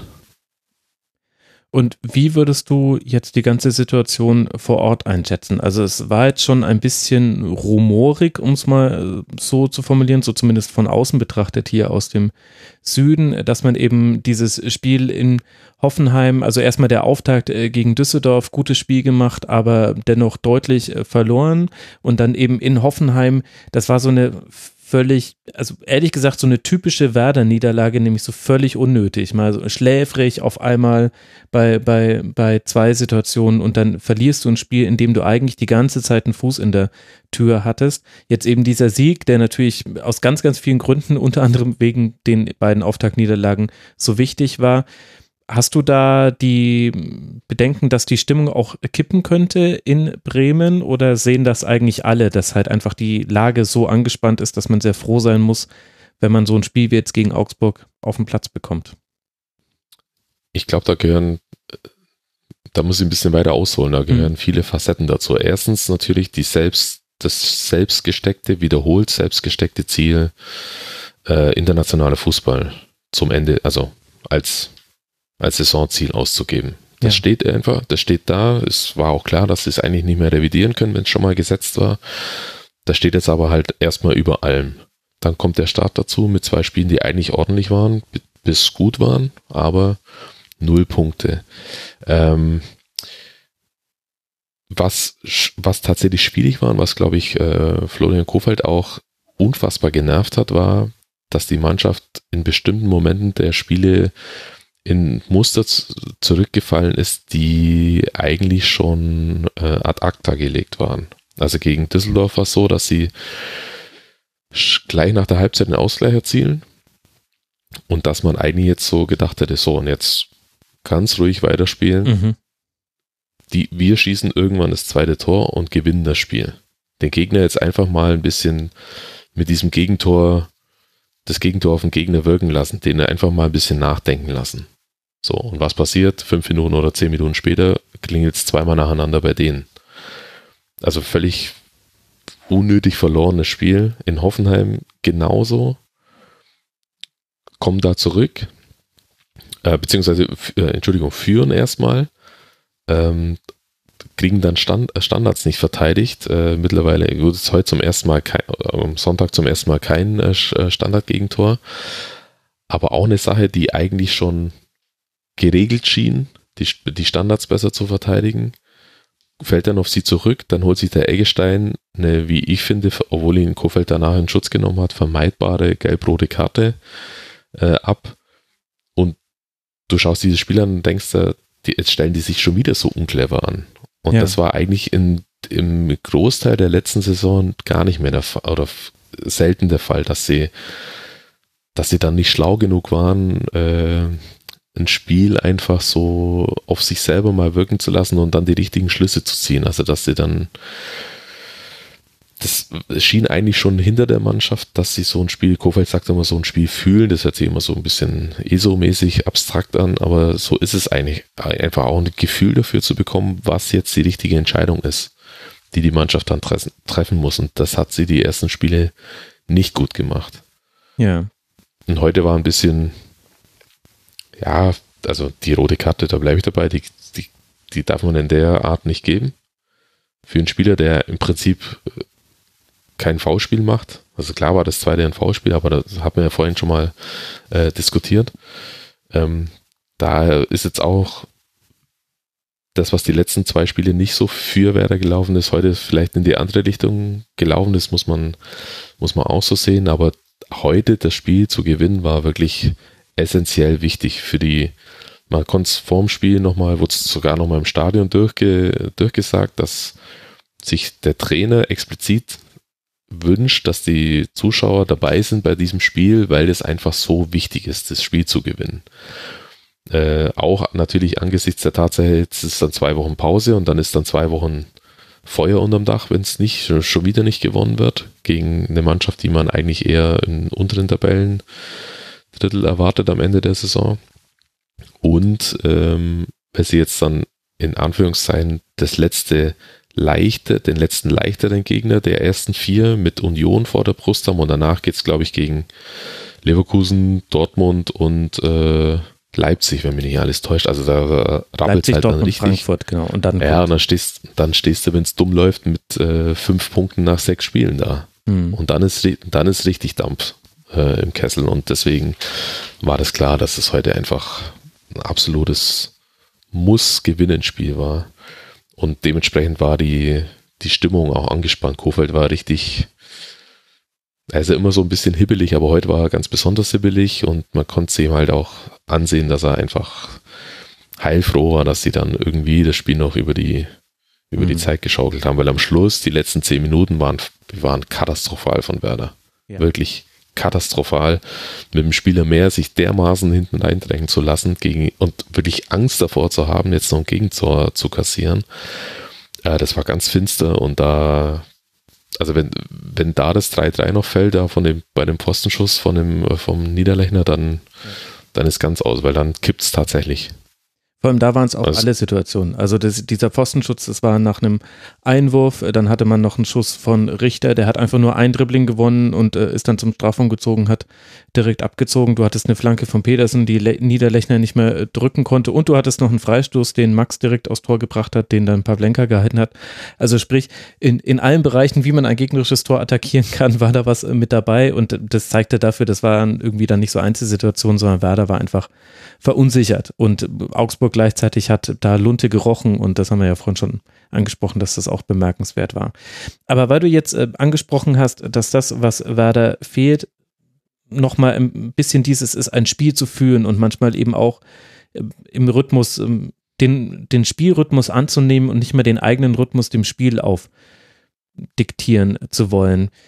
Wer im Kader könnte denn jemand sein, der das der Mannschaft mitgibt? Weil dass das alle elf oder alle zehn auf dem Feld, Pavlenka ist da vielleicht nicht ganz so wichtig, gleich spüren, das kann ja bei so einer zusammengewürfelten Mannschaft wie jetzt mit der verletzten Situation sowieso nicht der Fall sein. Aber da bräuchte es doch fast eine Achse aus Spielern, die da dann auch so ein bisschen als verlängerter Arm des äh, Trainers äh, agieren könnten. Da würde ja, mir jetzt. Ja. Gibt es die schon so? Also Shahin hätte ich jetzt dazu genannt und ja, Mois, vielleicht noch? Moisander, Shahin und Pizza. Okay, aber Pizarro spielt er nicht, also außer zehn Ja, der spielt nicht von Anfang an, aber der spielt äh, eigentlich in jedem Spiel wird er eingewechselt. Entschuldigung, äh, der wird im Prinzip immer eingewechselt, wenn es sich ausgeht und gerade jetzt, wenn nur, wie gesagt, nur drei Bundesliga gestandene Bundesligaspieler und wer möchte gestandener Bundesligaspieler, ein noch gestandenerer Bundesligaspieler sein als Claudio Pizarro? Wenn da nur drei auf der Bank sitzen, ist doch klar, dass der eingewechselt wird. Also, aber der war jetzt auch die Woche äh, quasi nur krank und das hat man heute auch gesehen. Mhm. Abgesehen davon. Aber die Spieler an sich wären ja da. Ist ja nicht so, dass das jetzt eine Teenie-Truppe wäre. Ganz im Gegenteil. Die sind da doch recht alt im Altersdurchschnitt und sind eigentlich äh, schon auch genügend gestandene Spieler dabei, von denen man dann auch erwarten sollte, dass sie das, ähm, dass sie das hinkriegen. Aber ich Vielleicht also Davy Klaassen, ist, ist das jemand, von dem man da noch ein bisschen mehr jetzt erwarten könnte in der Saison. Ich meine, sind jetzt erst drei Spiele, aber ich, ich hatte mir irgendwie erhofft, dass die Schwächephase, die es in der letzten Saison bei ihm gab, auch ein bisschen damit zu tun hatte mit eben der Wechselhistorie und war dann eben einfach die dritte Liga in drei Jahren, auf die man sich einstellen musste und dann hast du halt mal so einen Durchhänger. Ich hätte jetzt irgendwie erwartet, der macht in der Saison den, den nächsten Schritt und wird so ein richtiger Fixpunkt in der Offensive. Nicht ganz so, wie es Kruse war. Man muss auch nicht immer bei allem mit Kruse argumentieren bei Werder, aber halt so vom Gefühl her, dass eben die Spieler auch wissen, also dass ein Scharhinweis, ich habe den Ball, ich habe mich fallen lassen zwischen die Innenverteidiger. Jetzt gucke ich als erstes mal, wo der Davy sich rumtreibt und dann vielleicht noch der Juja. Und einer von beiden, das sind äh, quasi meine Targets A und B. Und ansonsten gucke ich halt, was sonst noch so frei ist. Ja, aber das, ja, ja und nein. Also ich, ich würde es nicht an Einzelspielern festmachen, auch nicht an Klaassen, der letztes Jahr übrigens seine Schwächephase eher deswegen hatte, weil er davor ein, davor ein Jahr lang quasi kein einziges Spiel gemacht hat bei, äh, beim FC Everton und dann irgendwann in so ein, in so ein Loch gefallen ist. Hm.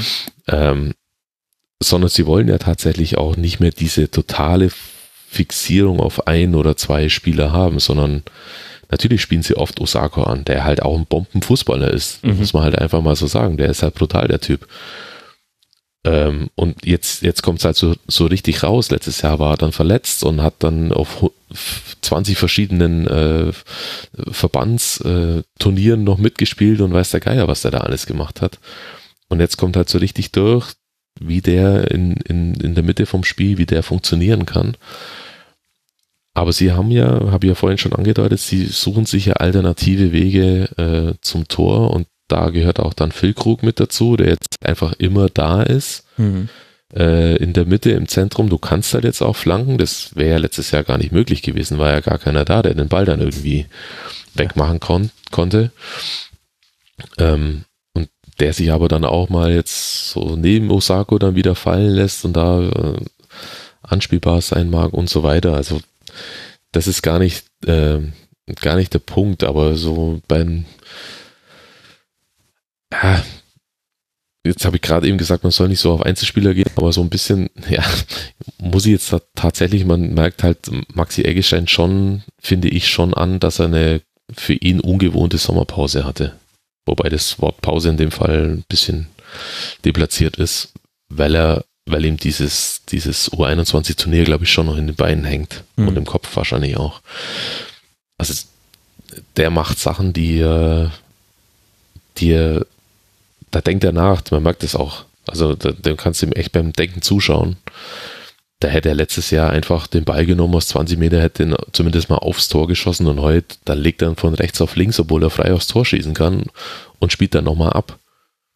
Also völlig, komische, komische Entscheidung, die er, Entscheidungen, die er da so trifft und irgendwie so für mich wirkt er auch nicht so, so spritzig, wie er eigentlich sein sollte und wie er auch schon mal war.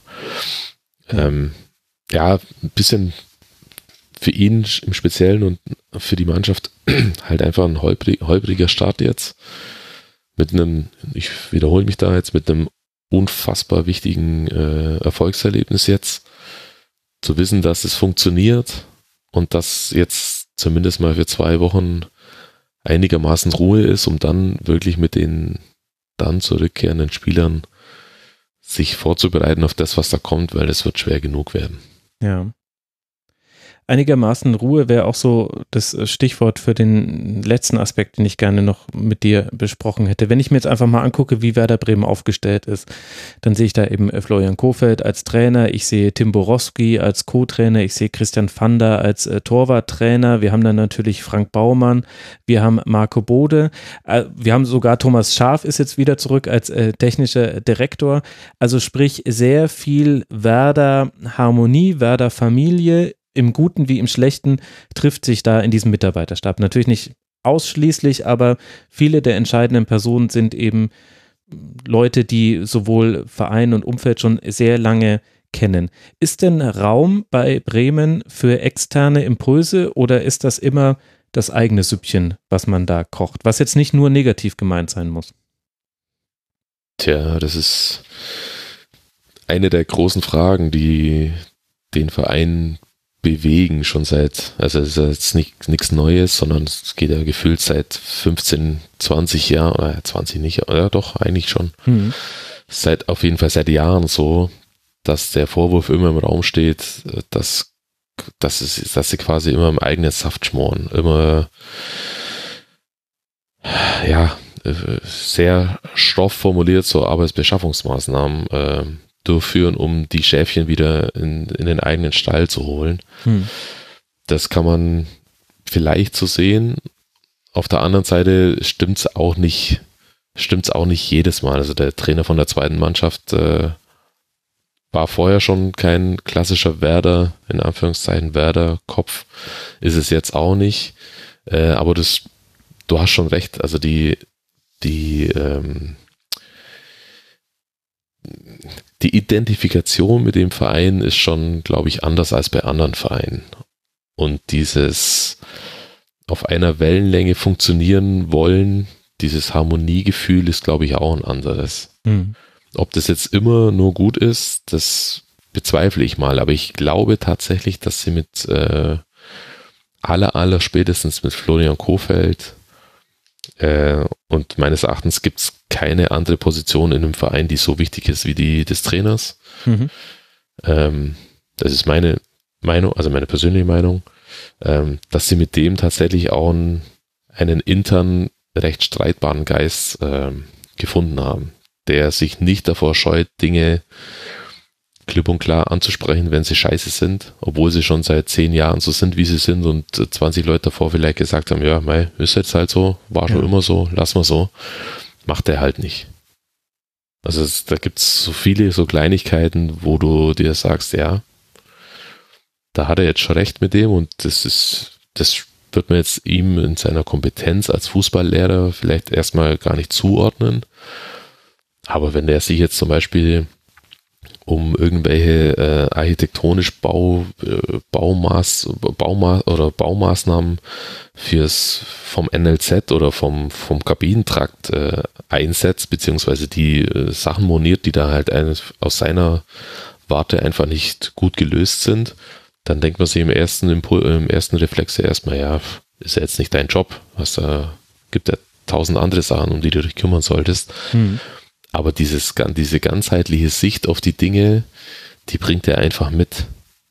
Und ähm, das tut dem Verein, glaube ich, unglaublich gut. Und mit Frank Baumann hat er einfach so einen Mitstreiter an seiner Seite, der, der anders ist als er, also viel weniger impulsiv, ähm, aber die inhaltlich, glaube ich, schon in eine Richtung marschieren. Und das, das ist schon mal ein, ein Gut, das andere Vereine von sich, glaube ich, das andere Vereine in der Art nicht haben. Mhm. Also ich, ich, ich sehe das manchmal genauso wie du oder wie die, wie deine These oder Fragestellung formuliert war, dass es nicht immer gut ist und dass man gerne auch mal von außen Sachen zulassen sollte. Aber im Großen und Ganzen funktioniert es ja bei Werder. Man darf ja auch nicht vergessen, wo die, wo die aus den letzten drei, vier Jahren äh, hergekommen sind. Ja, klar. Klar, und man muss halt auch sehen, wie es manchmal funktioniert hat, wenn von außen. Also Thomas Eichin ist ja vielleicht ein ganz gutes Beispiel, ohne dass ich jetzt das Kapitel nochmal komplett aufmachen will. Aber da hat man ja vielleicht auch gesehen, wo dann eben manchmal auch äh, Reibungspunkte sind, die total untypisch für Werder sind. Auch in der Kommunikation nach außen hat man das gemerkt, dass da eben jemand zum Beispiel reinkam, der anders getickt hat als Werder. Ich hatte eben nur diesen Gedanken manchmal, weil ich mir auch nochmal verdeutlicht habe, wie quasi jetzt so die Trainerentwicklung war, eben äh, von, von Skripnik über Nuri hin zu Kofeld und dass eben viele Dinge, die sich bei Werder verändert haben, auch von der Herangehensweise, wie man Fußball spielt. Das ist erstmal alles, was mich interessiert. Der Rest ist mir erstmal nicht so wichtig, aber die Art und Weise, wie man Fußball spielt, das hat sich eben wesentlich mit Kofeld verändert und das, weil du jetzt eben auch vorhin gesagt hast, man entwickelt sich jetzt weiter. Das ist zum Beispiel was, das hat mir bei Nuri und bei Skripnik immer gefehlt. Da gab es etwas, das wurde etabliert, das hat dann auch über einen Zeitraum funktioniert. Und dann blieb es aber dabei. Und ähm, das zeigt ja so ein bisschen, wenn man eben als ein so aufgestellter Verein wie Werder sich weiterentwickeln möchte, dann brauchst du jemanden, der das quasi von innen heraus macht. Und dann hast du jetzt vielleicht dann eben mit Kofeld einen Trainer, der eben in dieser Hinsicht eine andere Qualität hat als seine Vorgänger und mm, wo das dann vielleicht auch ein bisschen weniger schlimm ist, wenn ansonsten alles sehr harmonisch und sehr auf wenig Widerspruch hingetrimmt ist. Das ist der entscheidende Punkt ist einfach, dass er eine andere Qualität mitbringt als seine Vorgänger. Die kamen ja auch von innen. Das waren ja auch, die haben ja dreimal genau, nacheinander den genau. U23-Trainer zum Cheftrainer der Lizenzspielermannschaft gemacht. Und beim dritten Mal haben wir ja alle die Hände über den Kopf zusammengeschlagen und sich gedacht, ja Moment, äh, jetzt machen sie das nochmal. Lernen die das, lernen, lernen sie es denn nie? Aber es hat halt funktioniert, weil er halt einfach ein, äh, nicht nur ein guter Trainer ist, sondern ein total guter Mediator und jemand, der Leute, glaube ich, zusammenbringen kann und überzeugen kann von der, von der Sache, die er sich, die er sich so vorstellt. Hm. Gut, und wie es mit der Ruhe bestellt ist bei Werder, das werden wir jetzt dann eben sehen. Wenn es jetzt dann weitergeht, eben erst zum Auswärtsspiel zum ersten FC Union Berlin und dann äh, zu Hause gegen Rasenballsport in Dortmund, in Frankfurt, zu Hause gegen Hertha und dann in Leverkusen. Das sind jetzt die nächsten sechs Partien von Werder Bremen und der FC Augsburg, über den wir am Anfang dieses Segments ja auch kurz gesprochen haben. Wird jetzt dann Eintracht Frankfurt empfangen und äh, versuchen, mehr als dieses eine Pünktchen zu sammeln, das man bisher in dieser Saison erspielen konnte. Vor uns liegt jetzt eine ganz besondere Aufgabe, denn aufgrund der Umstände, dass du, Stefan, im Stadion warst bei Werder gegen Augsburg und äh, dass du, Felix, sehr spontan zugesagt hast für den Rasenfunk, weil wir da eine kleine Gästekonstellation hatten, bin ich der Einzige, der das nächste Spiel äh, vollständig mitverfolgen konnte, nämlich Eintracht Frankfurt gegen Fortuna Düsseldorf. Ich glaube, ich setze mal zu einem Monolog an und ich fand voll. Es war, äh, also ich fand super. Verrenn dich jetzt nicht. Es wurden Tore geschossen. Liebe, es, es wurden Tore geschossen. Ja, magst du mir noch was über, über die Entstehung der Tore vielleicht erzählen? Bas Dost war beteiligt. ja. Ein Transfer. Bas Dost war beteiligt. Also ich äh, habe jetzt damit Max, vielleicht können wir einfach mal die Fragen stellen. Was ist denn passiert? Sehr gute Frage.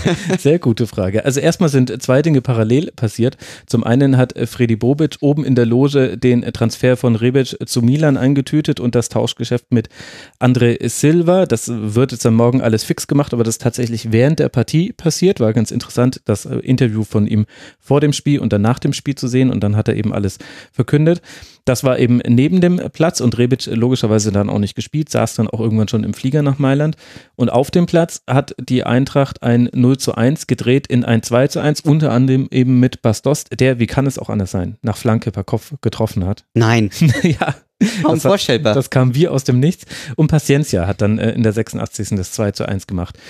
Und ähm, ich fand, es war ein interessantes äh, Frankfurter Spiel, weil es gezeigt hat, dass die eine die eine Stärke, die Frankfurt in jedem Spiel hat, egal ob es schneit, ob es äh, 38 Grad hat, ob sie bergauf spielen, bergab oder ob ihnen, ob sie gefesselt wurden vom Gegner und an dem Pfosten gekettet. Sie kämpfen immer nicht um ihr Leben, das ist mir jetzt zu viel, aber du, was du immer bekommst von Eintracht Frankfurt ist ein Kampf. Also ich kann mich jetzt vielleicht an drei oder vier Spiele in den letzten zwei Jahren erinnern, in denen, in denen das nicht so war. Da war unter anderem auch eins gegen Bayern zum Beispiel mit dabei. Da hat man sich mal, da war mal kurz der Akku leer. Aber das hast du auch in dieser Partie wieder gesehen und du hast auch gesehen, dass das kann wirklich reichen. Und zwar auch gegen einen Gegner wie Fortuna Düsseldorf, der sehr viel, sehr richtig gemacht hat. Gegen andere Gegner wäre das schiefgegangen. Die erste Halbzeit war nicht so gut von Eintracht Frankfurt. Da hat äh, Fortuna Düsseldorf gar nicht so viel machen müssen, um Umschaltsituationen bekommen. Die haben früh gestört und dann gab es aber sehr viele Ballverluste von Frankfurt und sehr viele Umschaltsituationen. So hat ja dann auch Hennings das 1 zu 0 erzielt. Das war nach dem Ballgewinn von Morales im Mittelfeld, der ein sehr gutes Spiel gemacht hat. Aber vorher gab es auch schon zwei, drei Situationen, in denen, in denen Düsseldorf sehr schnell umgeschaltet hat. Es gab ja unter anderem auch einen zurückgenommenen Treffer von Kovnatski schon in der vierten Spielminute. Und da war Düsseldorf richtig gut. Da hatte Eintracht Frankfurt große Probleme im Spielaufbau. Da haben auch die, also die Struktur des Spielaufbaus war da auch ehrlich gesagt nicht so ganz zu erkennen. Das war so ein komischer Hybrid aus wir spielen den langen Ball in Richtung Paciencia und eben dem, wir schicken halt einfach Kostic äh, und manchmal auch da Costa die Linie runter und das hat Düsseldorf sehr gut, sehr gut antizipiert. Und dann ist aber halt das passiert, was immer passiert, wenn du nicht schon 4-0 gegen Eintracht Frankfurt führst, nämlich sie haben sich ins Spiel zurückgeholt. Und das ist eigentlich schon dann Ende der ersten Halbzeit passiert dass es äh, da schon hätte ähm, 1 zu 1 stehen können. Da hat Paciencia einen Ball äh, sehr gut behauptet gegen Botzek, flankt auf Kamada, der nimmt den Ball, Volley und im Grunde muss er den irgendwie nur aufs Tor bringen. Der ging noch vorbei und das hätte schon das 1-1 sein können. Und in diesem Spirit ging dann aber die zweite Halbzeit weiter. Und dann sind halt zwei Dinge parallel gelaufen, nämlich das eine war, dass Fortuna weiter Umschaltsituationen hatte, die Düsseldorf aber wirklich unzu unzulässig, hätte ich fast schon, aber nicht, nicht ausreichend gut ausgespielt hat. Also eine andere Mannschaft hätte da noch weitere Tore erzielt, womit ich nicht sagen will, Düsseldorf ist eine schlechte Mannschaft. Aber in diesen Situationen haben sie einfach so oft in drei gegen zwei oder in zwei gegen zwei oder in drei gegen drei Kontern, haben sie so oft die falsche Entscheidung getroffen, das hat einem schon körperliche Schmerzen bereitet. So großartig da manchmal ein Hasebe auch positioniert war oder ein ja. Hinteregger. Aber Toller trotzdem, Spieler. Ja, Hasebe natürlich.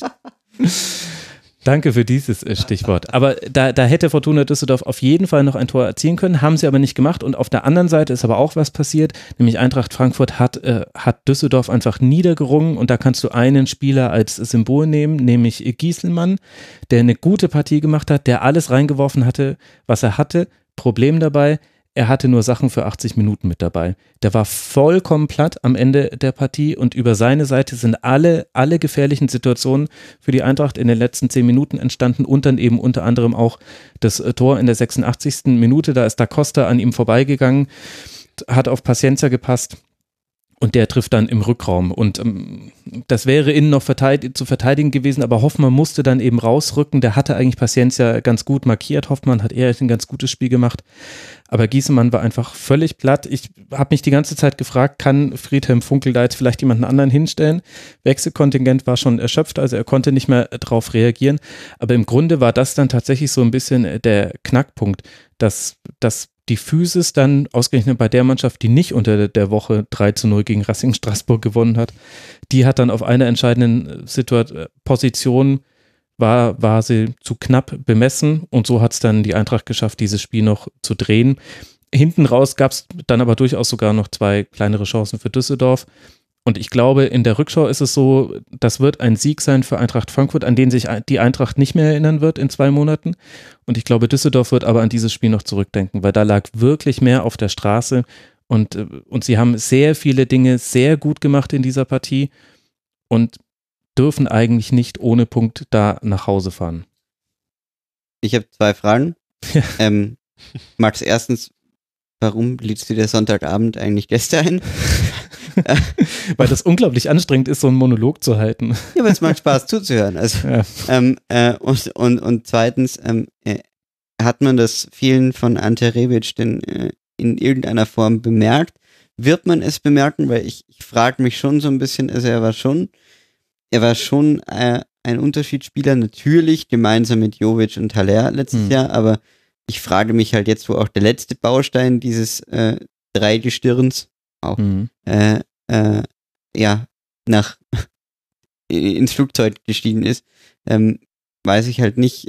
Vielleicht ist das schon nochmal so ein Knackpunkt oder könnte das einer sein? Ne, ja, klar. Also, ich meine, die Frage ist, welcher Rebic fehlt. Also, du hast ja jetzt in dieser Saison auch schon Rebic erlebt, auf den man überspitzt gesagt verzichten konnte. Yeah unter anderem ja im Hinspiel gegen Straßburg. Ich glaube, Eintracht Frankfurt wird seinen Spielstil verändern. Nicht komplett, weil man jetzt mit Bastost wieder so einen Zielspieler für hohe Bälle hatte. Bastost auch gleich wieder, also ist er gekommen in der 46. Minute, also zur zweiten Halbzeit, hat gleich wieder sechs Kopfballduelle gewonnen. Äh, Hoffmann hat sich in der ersten Aktion gegen ihn sofort eine gelbe Karte geholt, weil er, weil er ihn am, an, ein bisschen runtergezogen hat und Bastost dann natürlich auch gleich fällt. Ähm, also sie, sie werden, sie haben jetzt wieder die Option langen Ball nach innen und die ganzen Flanken, die Kostic und da Costa schlagen können, haben plötzlich wieder einen Sinn, weil da jetzt nämlich wieder jemand steht, der die Kopfballduelle gewinnt. Das hast du bei Paciencia zwar manchmal gesehen, aber Paciencia hat so eine komische Art, also komischerweise fand, finde ich Paciencia aktuell bei Kopfbällen gefährlicher, wenn er steht, als wenn er mit Anlauf in die Flanke reinspringt, was eigentlich keinen Sinn ergibt, weil das eine ist vorteilhafter für den Angreifer, weil man schon Bewegung mitnimmt. Aber ich kann mich nur an gute Kopfbälle von ihm erinnern, wenn er eigentlich halbwegs senkrecht in der Luft stand und nicht irgendwie mit Bewegung gekommen ist. Weiß nicht, woran das jetzt genau liegt. Vielleicht habe ich da auch eine schiefe Wahrnehmung. Aber ich würde, ich würde dir gerne zustimmen. Dazu kann ich leider wenig sein. Stefan, hast du, äh, wie, wie ist bei dir? Hast du nur noch irgendwas gesehen von diesem Spiel? Nein. ja, vom Spiel habe ich tatsächlich gar nichts gesehen. Aber das ich war jetzt wie so eine Umschaltsituation von Fortuna Düsseldorf. Es gab die Möglichkeit auf eine brillante Vollendung, aber schon der erste Pass war, war einfach völlig ins Leere. Entschuldige.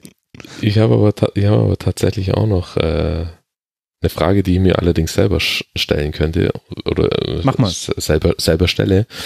Ähm, wie lange das diese Saison, auch ein bisschen weit gegriffen jetzt vielleicht, aber wie lange es diese Saison gut gehen wird, was Frankfurt da macht. Weil mhm. die, also ich stelle mir das so dermaßen nicht nur körperlich, sondern auch geistig anstrengend vor, dieses immer am total, also immer im roten Bereich, immer am Limit, ja. immer wieder hochfahren und dann wieder runterkommen.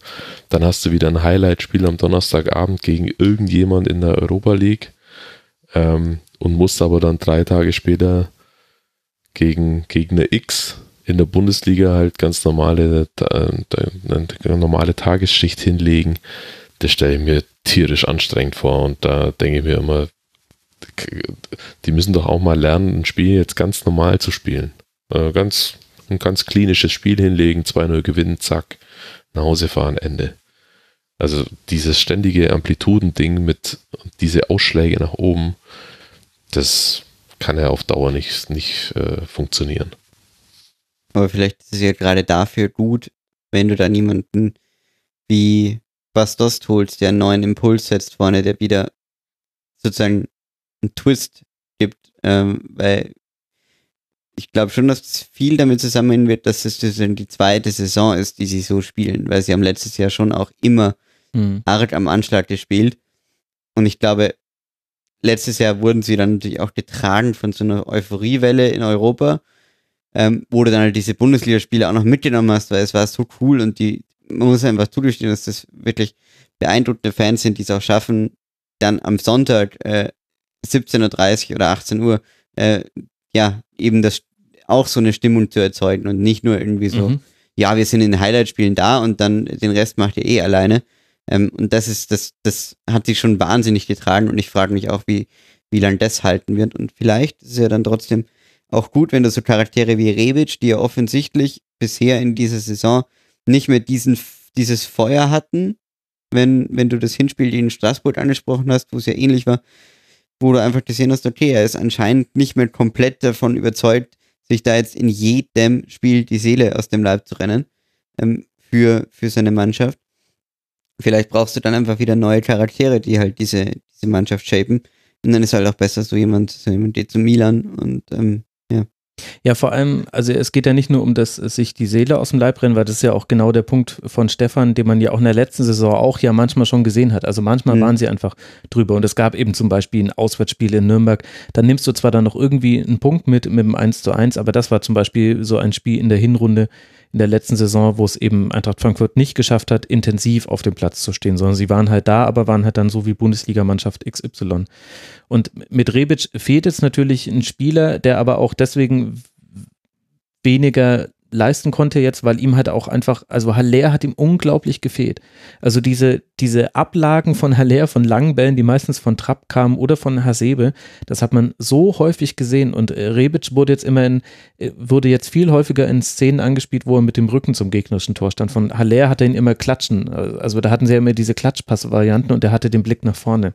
Ich glaube, was sich jetzt verändern wird, ist, dass der Workload in der Offensive, der muss sich jetzt eigentlich verschieben bei der Eintracht aus Frankfurt und das kündigt sich jetzt jetzt ja schon an. Also du hast zwar mit Paciencia und mit Bastost noch zwei Spieler, die auch im Kopfballspiel stark sind und mit Bastost auch jemanden, der vermutlich auch im Behaupten von Bällen gut ist. Das muss man jetzt halt mal angucken. Der Wolfsburger Bastost ist hoffentlich jetzt nicht der, den wir jetzt hier sehen, weil der hatte in dem Bereich, also bei, beim Thema Passsicherheit und Ballverteilen eben noch deutliche Defizite. Bin mal gespannt, wie das jetzt aussieht. Und wenn du jetzt aber ein anderes Silver mit dazu holst, dann ist es ein komplett anderer Spielertyp als Rebic. Das, und das ist dann auch kein Jovic, geht aber vielleicht eher so in diese Richtung. Und gleichzeitig hast du einen Kamada jetzt zurück, der auf der Zehner-Position spielt, der, der keine schlechte Partie jetzt zum Beispiel gegen Düsseldorf gemacht hat, wo du aber auch schon deutlich die Limitierung gesehen hast. Also dem hat es dann immer sehr geholfen, wenn ein Rode, wenn ein Chor nachgerückt sind, dann hatte er noch zusätzliche Anspielstationen. Aber auf einmal hast du die Chance, über den Halbraum und über das, die Zentrale Chancen zu kreieren, was du in der letzten Saison mit dem Dreigestirn Jovic, Haller, Rebic auch getan hast, manchmal ja auch mit Gacinovic, aber eigentlich fast immer in Umschaltsituationen. Also immer dann, wenn Platz da war, dann hat die Eintracht über die Zentrale sich eine Chance rausgespielt, weil sie dann einfach einen von den äh, beiden Vorderen hinter die Linien geschickt haben. Wenn der Gegner aber tief stand, dann ging es eigentlich immer über Kostic und äh, Da Costa. Dann manchmal mit Rücklagen in den Rückraum, manchmal direkt mit Flanken, aber es ging immer, also der Weg war dann immer an die Grundlinie und das war dann der Weg, über den Chancen herausgespielt wurden. Und ich könnte mir schon vorstellen, dass jetzt mit Kamada und dann vielleicht eben auch mit Silva, der eben eine andere Art Spielertyp ist, von dem ich mir erwarten würde, dass er eben auch eine hohe Ballsicherheit hat, dass er auch im Kombinationsspiel eingebunden werden kann, dass, dass sich das ein bisschen verändert und dass du dann auch ein bisschen von diesem Flügelfokus wegkommst, der ja auch so großartig Kostic und Da Costa das über weite Teile der letzten Saison gemacht haben und ja auch in dieser Saison schon wieder.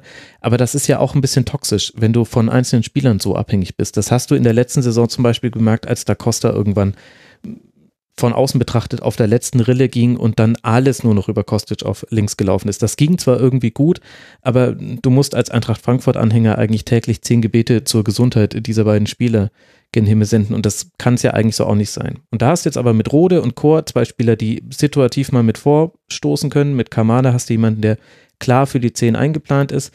Bei Silva muss man jetzt gucken, wie der eingebaut wird, aber ich glaube, insgesamt verändert sich, glaube ich, das jetzt Spiel, das, das Spiel von Eintracht Frankfurt und ich bin gespannt, wann wir dann auch klassischen Adi Hütter Fußball sehen. Weil es wurde zwar schon geschrieben, dass das in der letzten Saison in Teilen so gewesen sein soll.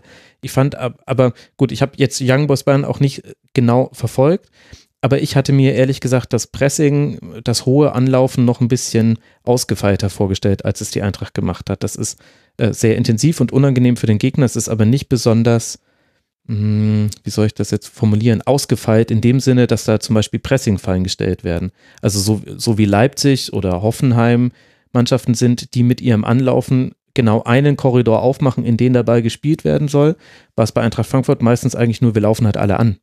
Und weil wir halt einfach individuell eine gute Qualität haben, stresst es den Gegner schon so, dass es reicht. Und ich könnte mir vorstellen oder bin gespannt, ob es da jetzt ein bisschen bisschen ausgefeilter wird bei der Eintracht, was jetzt auch das Anlaufen des Gegners trifft. Ja, man kann schon ganz gut über die SGE reden, ne? Mhm. Max Ost kritisiert den fast Europa League-Finalisten Eintracht Frankfurt für zu lasches Pressing. Nicht zu lasches Pressing. Aber es ist halt immer nur so ein Hey Mary Pressing, also alle halt äh, vertikal nach vorne. Ja, wenn du Hinteregger hinten hast, geht das ja. Ja, don't, don't get me started.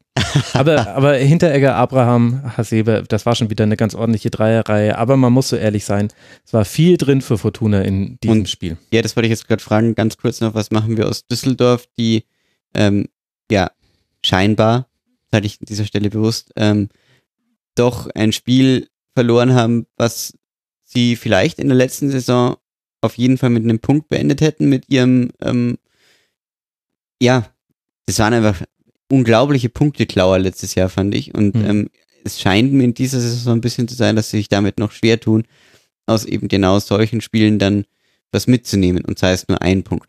Ähm, ist das. Ja, ich meine, sie haben ja auch schon Punkte geklaut in Bremen.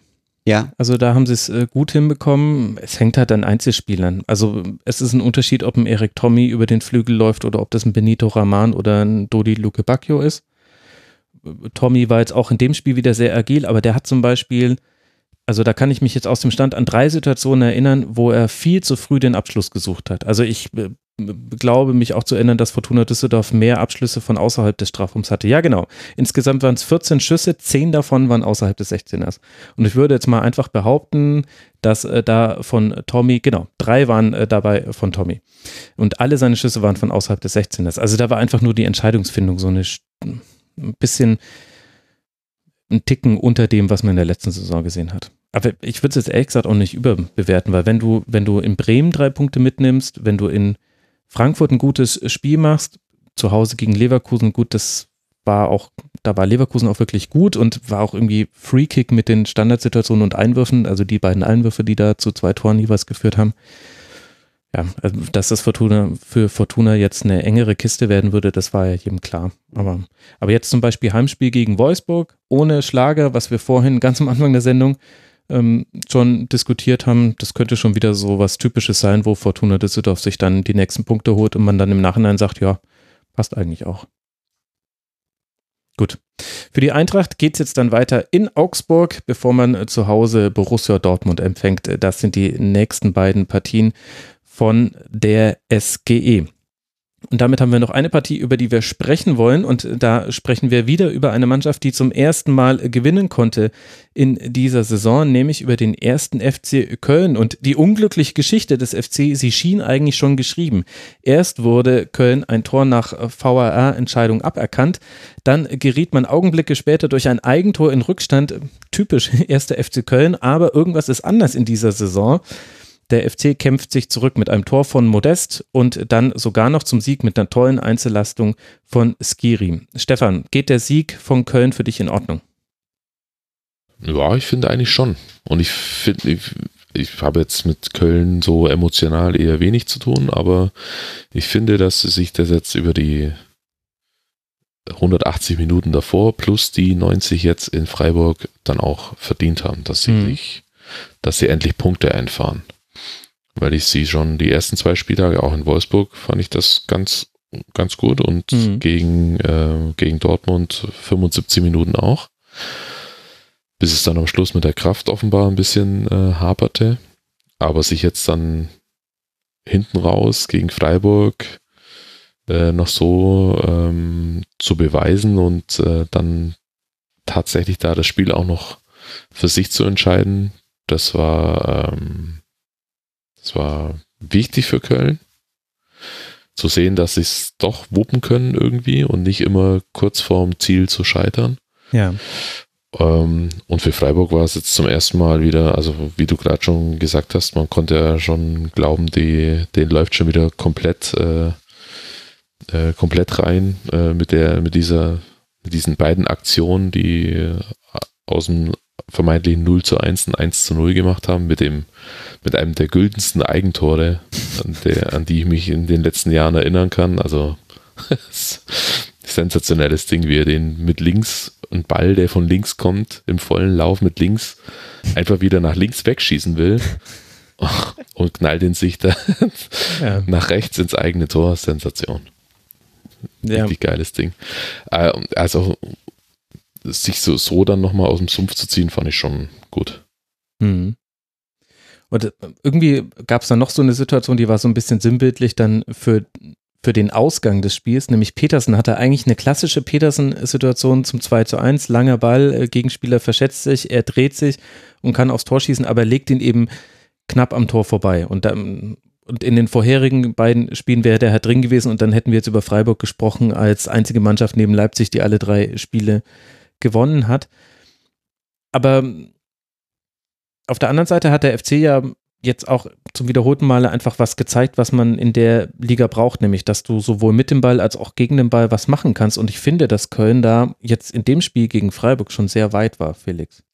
Ja, ich finde, ein Faktor war eindeutig Skiri, der wirklich ein sehr, sehr gutes Spiel gemacht hat. Ähm, ja. Du hast sicher noch ein paar Daten, die das vielleicht untermauern können, aber äh, einfach vom vom Gefühl her hat er, hat er eine extreme Physis dabei gehabt, die, die ihnen sichtbar gut getan hat. Ähm, war aber auch einfach, wie gesagt, er hat diese Momente nach vorne gehabt, dieser, gut, äh, muss man auch nochmal dazu sagen, das 1 zu 2, tolle Einzelleistung, aber was um Himmels Willen macht Herr Schlotterbeck denn da? Ähm, wenn man sich die Szene nochmal schön anschaut, sieht man, dass er einfach wirklich aus dem Nichts einen Schritt nach außen macht und damit den Weg für Skiri komplett öffnet in den, für den Schluss auch, ja. Ähm, also das war schon, das war schon auch eine ziemliche Einladung. Ähm, aber äh, Höfler auch, also Höfler, Höfler auch. Der, der eigentlich nicht damit gerechnet hat, dass Skiri jetzt nochmal genau. ins, ins Dribbling geht. Man hatte ein bisschen das Gefühl, äh, also Schlotterbeck war so ein bisschen das Reh im Licht, im Scheinwerferkegel des heranbrausenden LKWs. Richtig. Und dann ist er lieber einen Schritt zur Seite gegangen. Er war das, oh, der, ma, mh, genau. Ja. Und Höfler war der, der endlich wieder spielen konnte und dann eigentlich nicht in der 92. Minute damit gerechnet hat, dass jetzt da jemand mit so einer Präsenz in den Zweikampf reingeht und dann vor allem mit Tempo einfach an ihm vorbeizieht und aus gegnerische Tor läuft. Das war ja auch so ja. ein bisschen so ein. Und massives Glück natürlich gleichzeitig für Simon Terodde, der eine unglaubliche Chance hat liegen gelassen, äh, glaube ich, zwei Minuten davor. Ja. Ähm, wenn er, also wenn, wenn Skiri nicht das Tor macht, dann reden wir jetzt alle darüber, wie konnte er den nicht machen und äh, den, den äh, Köln-Sieg da vergeben. Aber das nur als Nebeneffekt. Ich fand, wie gesagt, ich fand den physischen Köln-Sturm ähm, sehr gut. Mhm. Der auch viel ausmacht. Zehn Kopfballduelle gewonnen. Genau. Ähm, Der neue Haller. äh, aber wird er auch der alte Bastost? Ähm, nein, aber ähm, äh, nein, spät. also ich fand, ich fand, wie gesagt, ähm, das, das gefällt mir bei den Kölnern, dass sie, sie können auch dann mit Terodde noch nachlegen, ja, was eben schon ein Faktor ist. Also Mhm. das ist schon extrem, ähm, extreme Wuchter im Sturm, ähm, die ihnen auch sichtlich gut tut. Das haben wir auch gegen Wolfsburg schon gesehen, wo es damals ja äh, knapp nichts geworden ist, aber da, da fand ich auch schon, da ja, glaube ich, Terodde dann das Tor gemacht Mhm. später raus. Ähm, also das, das tut ihnen gut und mit Skiri ein echter, echter Gewinn für die Mannschaft. Und äh, ja, Gott, Freiburg. Ich glaube, dass, dass die sechs Punkte äh, den, genau den Saisonstart abbilden, den Freiburg hatte, nämlich einen sehr guten, aber neun Punkte wären jetzt auch etwas arg viel Spielglück gewesen.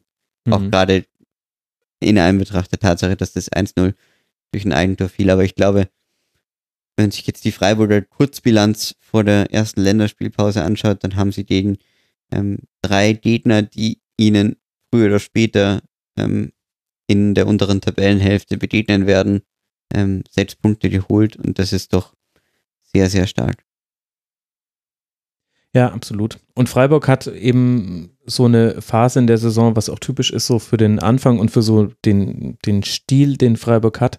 Sie können sich nicht erlauben, dass zwei oder drei Spieler nicht im Spiel ihre Stärken voll ausspielen können. Und das hast du in, in der Partie sogar noch mit mehr Spielern gemerkt. Also Petersen und Waldschmidt hatten fast gar keine Abschlüsse innerhalb des 16ers. Fast alle 10 der 14 Abschlüsse vom SC Freiburg waren von außerhalb des Strafraums identische Bilanz äh, zu Fortuna Düsseldorf, die ich gerade zitiert habe, beim Eintracht Frankfurt-Spiel. Du hattest mit Kwon und Borello zwei Spieler, also vor allem Kwon unauffällig, würde ich als Etikett daran heften, ohne dass ich jetzt mit dem Finger auf einen Spieler zeigen möchte.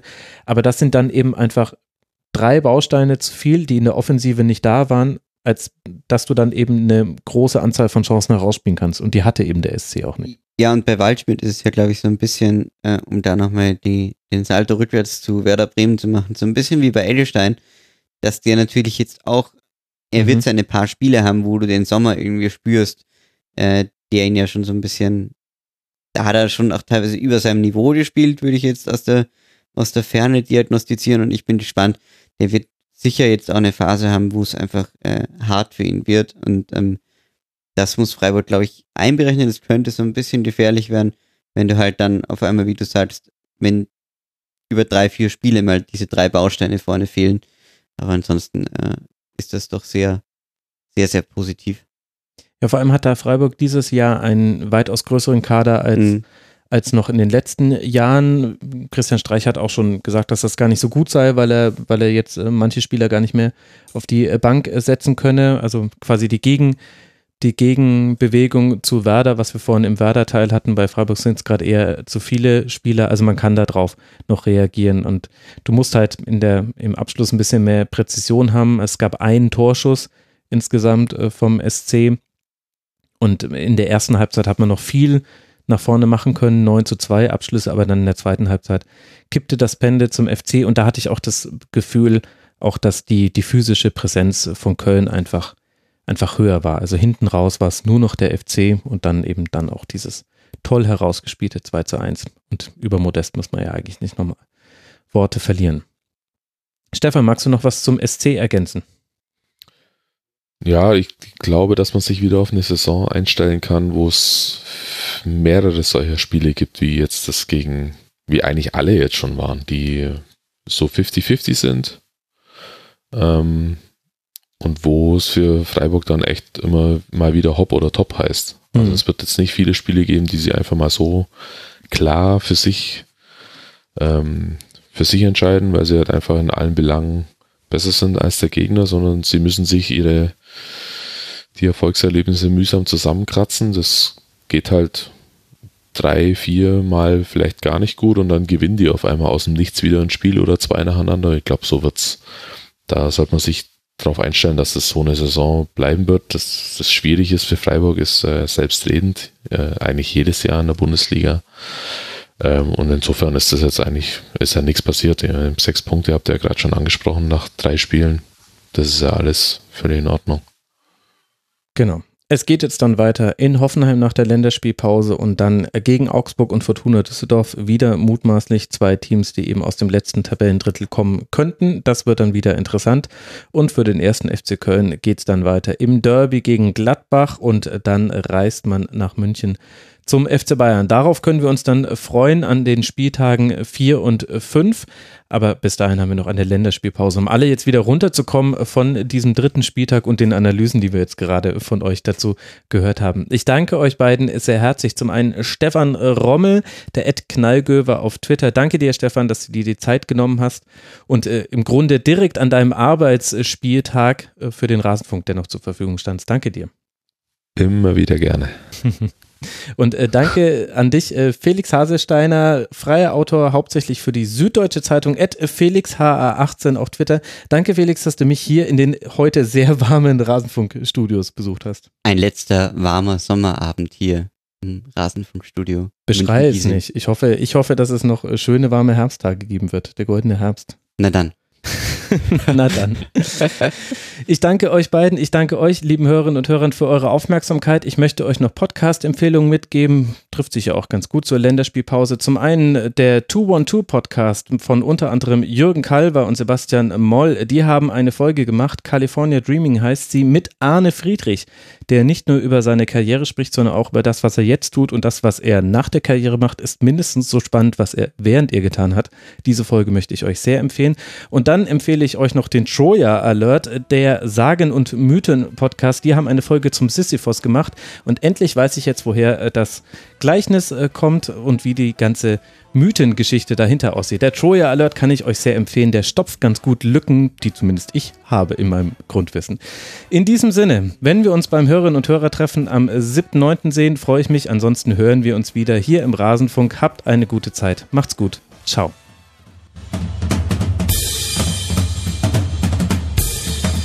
Das war die Rasenfunk-Schlusskonferenz. Wir gehen nun zurück in die angeschlossenen Funkhäuser.